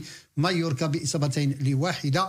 وفي هذا المساء تجرى مباراة ريال بيتيس الذي يستضيف ديبورتيبو ألابيس وتختتم مباراة الجولة الخامسة والعشرين من لليغا غدا بإجراء مقابلة قوية يمكن اعتبارها مباراة قمة هذه الجولة بين جيرونا وأتلتيكو بيلباو بالنسبة للترتيب العام فريال مدريد لازال في الصدارة برصيد 62 نقطة بست نقاط عن جيرونا التي تنتظره مقابلة ناقصة.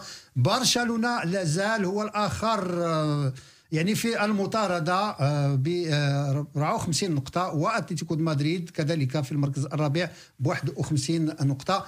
إذا يوسف ريال مدريد انتصار خارج أو تعادل, تعادل. خارج القواعد. ربما أضاع نقطتين آه، ربما جيرونا في المباراة الناقصة ربما سيشد الخناق على الفريق الملكي قد يشك الخناق على الفريق نعم. الملكي نادي أتلتيكو بالباو ضد حيلعب ضد جيرونا نعم. يوم غد الاثنين الساعة 9 مساء ليس بالنادي السهل بتاتا على أرضه وبين جماهيره وخصوصا أنه ينافس للدخول لمراحل الأندية التي تشارك في البطولة الأوروبية الأوروبية يعني أقل في دوري الأبطال لا في دوري الاتحاد الأوروبي الاتحاد الأوروبي لذلك نعم. هو محتاج لهذا الانتصار ليطلع للمركز الخامس نعم. على الأقل نعم. نعم. نادي جيرونا محتاج الانتصار لشد الخناق على نادي ريال مدريد والتقرب من نادي ريال مدريد والعودة إلى فرق الثلاث نقاط جيرونا يقوم بمستوى رائع هذا الموسم بصراحة صحيح هو خسر من نادي ريال مدريد بأربع أهداف مقابل لا شيء الأسبوع الماضي في ريال مدريد ولكن يبقى على مستوى عالي ومفاجأة الموسم هو ما نسميه بالحصان الأسود. الحصان الأسود. يعني لديه مستوى آه، استغربنا منه. منذ بداية الموسم هو متمسك بالمركز الأول يذكرنا بعض الشيء في نادي ليستر سيتي عندما فازوا ببطولة الدوري الإنجليزي آه، خرجوا من آه، ما بنعرف من وين. الله أعلم نادي ليستر سيتي يتصدر ويفوز بالدوري. الآن نادي جيرونا شوي صعب لأنه نادي ريال مدريد ما زال ينافس على البطولة برغم التعادل اليوم اللي هو بطعم الهزيمة. ولكن مع الغيابات الموجودة بكثرة في نادي ريال مدريد التعادل في أرض رايو فالي كانوا تعتبر بنتيجة إيجابية بعض الشيء لأنه كان يقدر يفوز ولكن تعتبر نتيجة إيجابية. الفارق بينه وبين جيرونا ست نقاط بينه وبين برشلونة ثمان نقاط وبينه وبين أتلتيكو مدريد 11 نقطة. ما زال متصدر ولكن الدوري الإسباني ما زال هناك 13 مباراة أو 14 مباراة تقريبا في الدوري نعم. الإسباني 14 مباراة في الدوري الإسباني ولم بالنسبة لي واقعيا لم يتأكد ريال مدريد من الفوز بالبطولة جيرونا ما زالت تنافس برشلونة يستطيع أن يتقرب لا ننسى أن برشلونة مع تشابي كان بطل الموسم الماضي نعم يعني برغم أوكي. برغم, برغم كل المشاكل التي عانى منها نعم. الضجة الذي تحصل حاليا مع تشابي والمشاكل والمستوى المتذبذب بعض الشيء أوكي عنده بطولة أوروبية. نادي نابولي ليس بالنادي بالسهل في أوروبا. قد يعاني في نابولي قد يخسر من نابولي ويخرج من دوري أبطال افريقيا آه، أوروبا, أوروبا. ولكن في الدوري الإسباني ما زال ينافس خصوصا أنه خرج من الكاس وأتوقع بطولته الوحيدة اللي ممكن ينافس عليها حاليا إذا ما خرج من نابولي ستكون دوري أبطال آه، دوري الإسباني. لذلك هناك على ريال مدريد أن يحذر من جيرونا ومن برشلونة. اذا كابتن عبد الواحد دائما ثقافة المدرب آه، الذي يقرأ قراءة جيدة للدوري تعطي إضافة ويكسر ما هو تقليدي. صح. إحنا شفنا يعني البطولة الإسبانية دائما حينما نتحدث عن البطولة الإسبانية دائما في الثقافة الرياضية اللي عندنا إحنا كنشوفوا ريال مدريد برشلونة واتليتيكو مباشرة. سنوات صحيح. هذا الموسم جيرونا خلق يعني الحدث كما قال الكابتن يوسف هل هذا يرجع إلى ثقافة المدرب الذي يعني مع اللاعبين دار قراءة على أنه يمكن اختراق هذا الجدار الصلب ويعني ترك البصمة ديالو في هذا لأن هذا يحسب للمدرب رغم أن اللاعبين هما جزء من المنظومة لكن المدرب هو الذي أتى بهذه الثقافة واستطاع فعلا أن يضع اسمه ضمن هذه المجموعة الكبيرة. أكيد أكيد بأن المدرب عنده واحد المهمه وعنده واحد الفضل آه هذه من جهة. آه آه لماذا؟ لأن المدرب آه دار واحد الفكرة نعم. على حسب ثقافة الفريق. الفريق. بواحد آه آه ال profil تاع اللعابة ولحد الساعة نجح فيه. يعني كاين واحد المجموعة وعلى رأسها المدرب. هذاك الشيء اللي خلاهم بأن آه هذا الفريق يكون ثاني بعد ريال مدريد. هذه من جهة. هنا كنشوفوا بأن هذا آه، الفريق ما عندوش ضغط. جيرونا ما عندهاش ضغط بأن ماشي من الفرق الكبار و... ويعني كتمشي كتساير مقابلة بمقابله مقابلة. نعم. يعني تقدر هذه السنة تقدر دير البطولة. ممكن صحيح. آه ولكن السنة المقبلة غادي يكون العكس. ما غاديش تكون في المستوى نتاع الفرق الكبيره اللي هي برشلونة. يعني ما غاديش تقد هذاك الضغط الاستمراريه يعني ذاك الضغط هذاك الاستمرارية ما, ما تكونش عندها. يعني بحال آه، ربحت وهبطت ايديها هنا هذا هو الفرق. بعض المرات كيخرجوا بعض الفرق كيكونوا imprévisibles نعم. واللعب ديالهم imprévisible يعني حتى الفرق ما تعرفهاش. ريال مدريد ولا واخا غلبتها كما قال الأخ يوسف أو لا برشلونة.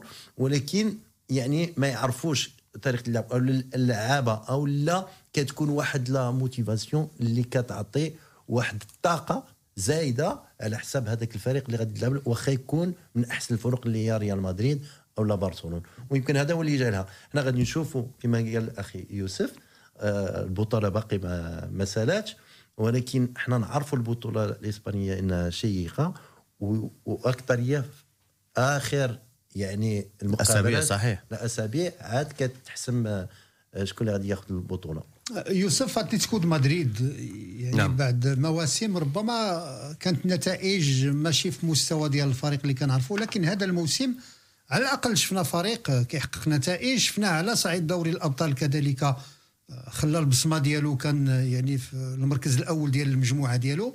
وأكيد أن فريق أتلتيكو مدريد استرجع هويته التي عهدناها في نعم هو هو استرجع بعض من هويته التي عاهدناه نعم. هو, هو نادي قوي أتلتيكو مدريد بغض النظر يعني عن آه، هو يقبع في المركز الرابع حاليا في الدوري الإسباني نعم. ب 51 نقطة ويبعد عن ريال مدريد ب 11 نقطة, نقطة. نعم. ولكن ما زال ينافس وبقوة على أن يكون بين المراكز على الأقل الثلاثة الأوائل لأنه أمامه برشلونة فرق أربع نقاط وأمامه أمامه جيرونا بفرق خمس نقاط ليس إلا وأنا أتوقع وهو مش يعني آه، هذه يعني. ليس تخمين تخمين شخصي إنه نادي جيرونا يجب أن لا يكون لديه نفس طويل مع برشلونة وريال مدريد وأتلتيكو مدريد لأن يصل إلى أن يبقى بين الأربعة الكبار سيبقى بين الأربعة الكبار ولكن أن يفوز بالدوري سيكون صعب جدا لأن النفس الطويل حيكون لريال مدريد برشلونة وأتلتيكو لماذا؟ بناء على عامل الخبرة بناء على المدربين المتواجدين معاهم. على حسب les blessures وال وال يعني كاين كاين كابتن عبد الواحد إذا ما نظرت إلى ريال مدريد ثمان إصابات مهمة جدا. مهمة. هذا الفرق ما بين ومتصدرين الدوري. نعم. هذا هو الفرق ما بين الفريق كبير صحيح. وثقافة ولاعبين. إحنا هضرنا على اللاعبين عنده يعني وهذا ما ما ما, ما, ما يمكنش بأن فريق ريال مدريد إلى مشى له لاعب أو الاثنين يكون مشكلة. صحيح. هذا لقاش فريق كبير. عنده 24 25 26 لاعب إلى مشى الفريق خص يكون فريق واحد آخر. إلى مشى 11 خص يكون فريق وينافس على البطولة. وهنا صارت البرشلونه اللي هضرنا عليها قبيلة الاخ دريس كان تكلم عليها. يعني يمشي لاعب اثنين لاعب يكون مشكل. يكون مشكل. فين الخلل هنا؟ فين؟ يا إما يعني في كيفية آه تعامل.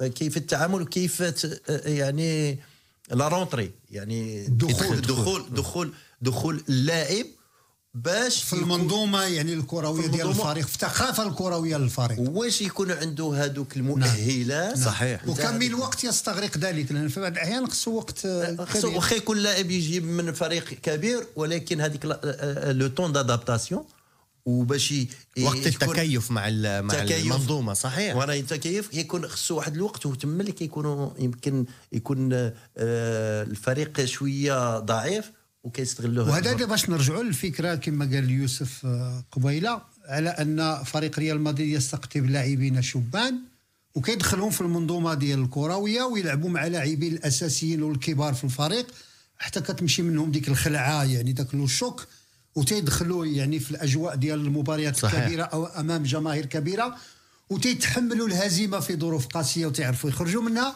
وتيعرفوا يحتفلوا ب يعني بالانتصار ولكن تيبقاو رجليهم في الأرض. يعني كيدخلوا هذه الثقافة ديال النادي الكبير اللي كيكون معرض لجميع الحالات ديال عكس بعض الفريق ربما هزيمة واحدة قد تؤثر على نفسية اللاعبين طيله الموسم. أه، شفنا مانشستر أه، مانشستر سيتي. سيتي. سيتي, سيتي. شفنا العام اللي فات واش هو الفريق تاع العام اللي فات؟ ولكن الأداء مستمر. نتاع نتاع السنة الماضية يعني مستمر ولكن ماشي بهذيك لا لا صحيح. لأنه تعثر هذا الموسم الكثير من التعادلات الكثير من التعادلات من التعادلات. لحقاش فيها تغيير ولكن باقي شد هذيك الثقافة ديالو. صحيح. ولن يغيرها. لا. جوارديولا لن يغيرها. لا لا آه. اذا مادام الكابتن عبد الواحد أشار إلى مانشستر سيتي ننتقل إلى الدوري Premier League بإنجلترا. وأعرض عليكم مباريات الجولة الخامسة والعشرين. بنتفورد انهزم أمام ليفربول بأربع إصابات لواحدة. أرسنال عاد بانتصار خارج القواعد على حساب بورنلي بخمس إصابات لصفر. نيوكاسل تعادل مع بورنيموت بإصابتين لمثلهما. فولهام انهزم ميدانيا أمام أستون فيلا بإصابتين لواحدة نوتنغهام فورست فاز على ويست هام بإصابتين لصفر.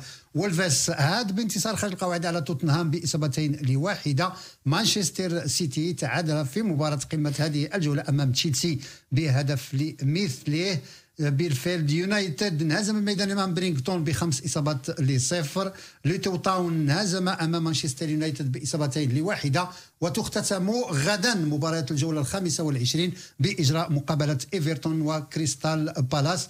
اذا يوسف آه، شفنا نعم. التعادل ديال مانشستر بميدانه أمام تشيلسي. تعادل كان أمام فريق كبير رغم أنه هذا الموسم النتائج ديالو ما ما ترجماتش آه، يعني فريق تشيلسي اللي تعهدناه في الموسم السابق. فريق تشيلسي فريق متعب.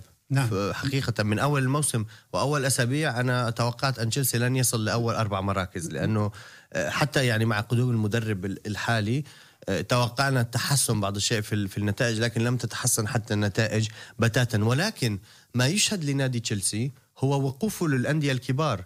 تلقاه يتعادل أو يفوز على الأندية التي هي متواضعة نعم. أو حتى الأندية التي تنافس على البطولة مثلا مانشستر سيتي متصدر الدوري وامبارح نادي تشيلسي كان بإمكانه الانتصار في المباراة. يعني ضيع كم من الفرص من في الشوط. الأول كان ممكن يخرج من المباراة فائز بدون أي إشكالية. وعرقل مانشستر سيتي بالتعادل على كل حال لأنه مانشستر سيتي الآن يقبعون بالمركز الثاني. عندهم نقص مباراة. ولو فازوا في المباراة ستبقى ليفربول بالصدارة بفارق نقطة. بفارق نقطة. لذلك الدوري الإنجليزي السنة يمكن آه، التنافسية أكبر من السنة الماضية. السنة الماضية كان هناك مانشستر سيتي وأرسنال. وأرسنال خسر السباق بآخر أربع أسابيع. لكن السنة لدينا ليفربول مانشستر سيتي ولدينا أرسنال أيضا. الثلاثة يتنافسون وبشدة. على البطولة. وسيكون هناك الكثير من النتائج المفاجئة في الأمتار الأخيرة أتوقع أنا في البطولة الدوري وكما قلت الإنجليزي. يوسف إحنا عشنا يعني تجارب في الدوري الإنجليزي. الجولة الأخيرة هي التي تحدد البطل. آه كثير ما عشناها كنا شفنا كثير ليفربول فاز بنقطة واحدة فارق على مانشستر سيتي. صحيح صحيح. يعني شيقة البطولة الإنجليزية. وكنشوف بأن احسن من أحسن الكور اللي كاينة. نعم، ولكن هما ولكن هما كيشتغلوا. c'est vrai عندهم les moyens. c'est vrai حتى هما كيجيبوا من ثقافة ثقافة التدبير ثقافة ثقافة هما نعم. اشتغلوا من آه، بداو يشتغلوا. كنا نعرفوا إحنا ما- بكري نعرفوا ليفربول مع داغليش مع كيغان آه، مع- كنا نعرفوا. نجوم كبار. آه، آه، مانشستر يونايتد. كان كانت ديجا عندها واحد السمعة ولكن واحد الوقيته مشات؟ ولكن كان يهضر لك على الجامعة الإنجليزية. هما بغاو بأن الكرة الإنجليزية توصل لهذا المستوى. يعني المستوى تاعهم ومن بعد عندهم آه، كما قلت لك لي موان فينونسيي أما ال- الفروق فروق تشيلسي تشيلسي كان هضر عليها الاخ يوسف. تشيلسي يعني مع الفروق الكبيرة يعني كتبغي يفو سو ميزوري الكبرياء نعم. ديال الفريق ما ما كبرياء تبغيش- الكبار. نعم، كتبغي. تبقى بأنها كبيرة ولكن هي صغيرة. وحتى هي فوقاش وقع هذه الك- هذه الكارثة هذه وهذه المشاكل. نهار الرئيس مشى.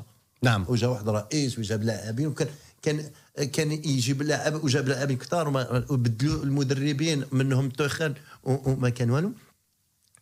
باركولت أرسنال رجعت ارسنال مع هذا المدرب نعم منذ رحيل راسن فيرجير ربما اللي قلنا الفريق قد يعيش فراغ وإلا به يعود. كان يجب أن يرحل بصراحة. آه، كان- ولكن كاين هذا المدرب كيشتغل وكيشتغل آه، وكيلعب واحد اللعب يعني آه، حضاري يعني آه، أرتيتا. آه نعم. آه، آه، ان بو الواقعيه الكرويه كما نقولوا لحقاش هو عارف عنده تجربة كلاعب هذاك بحال ألونسو. وكان مساعد.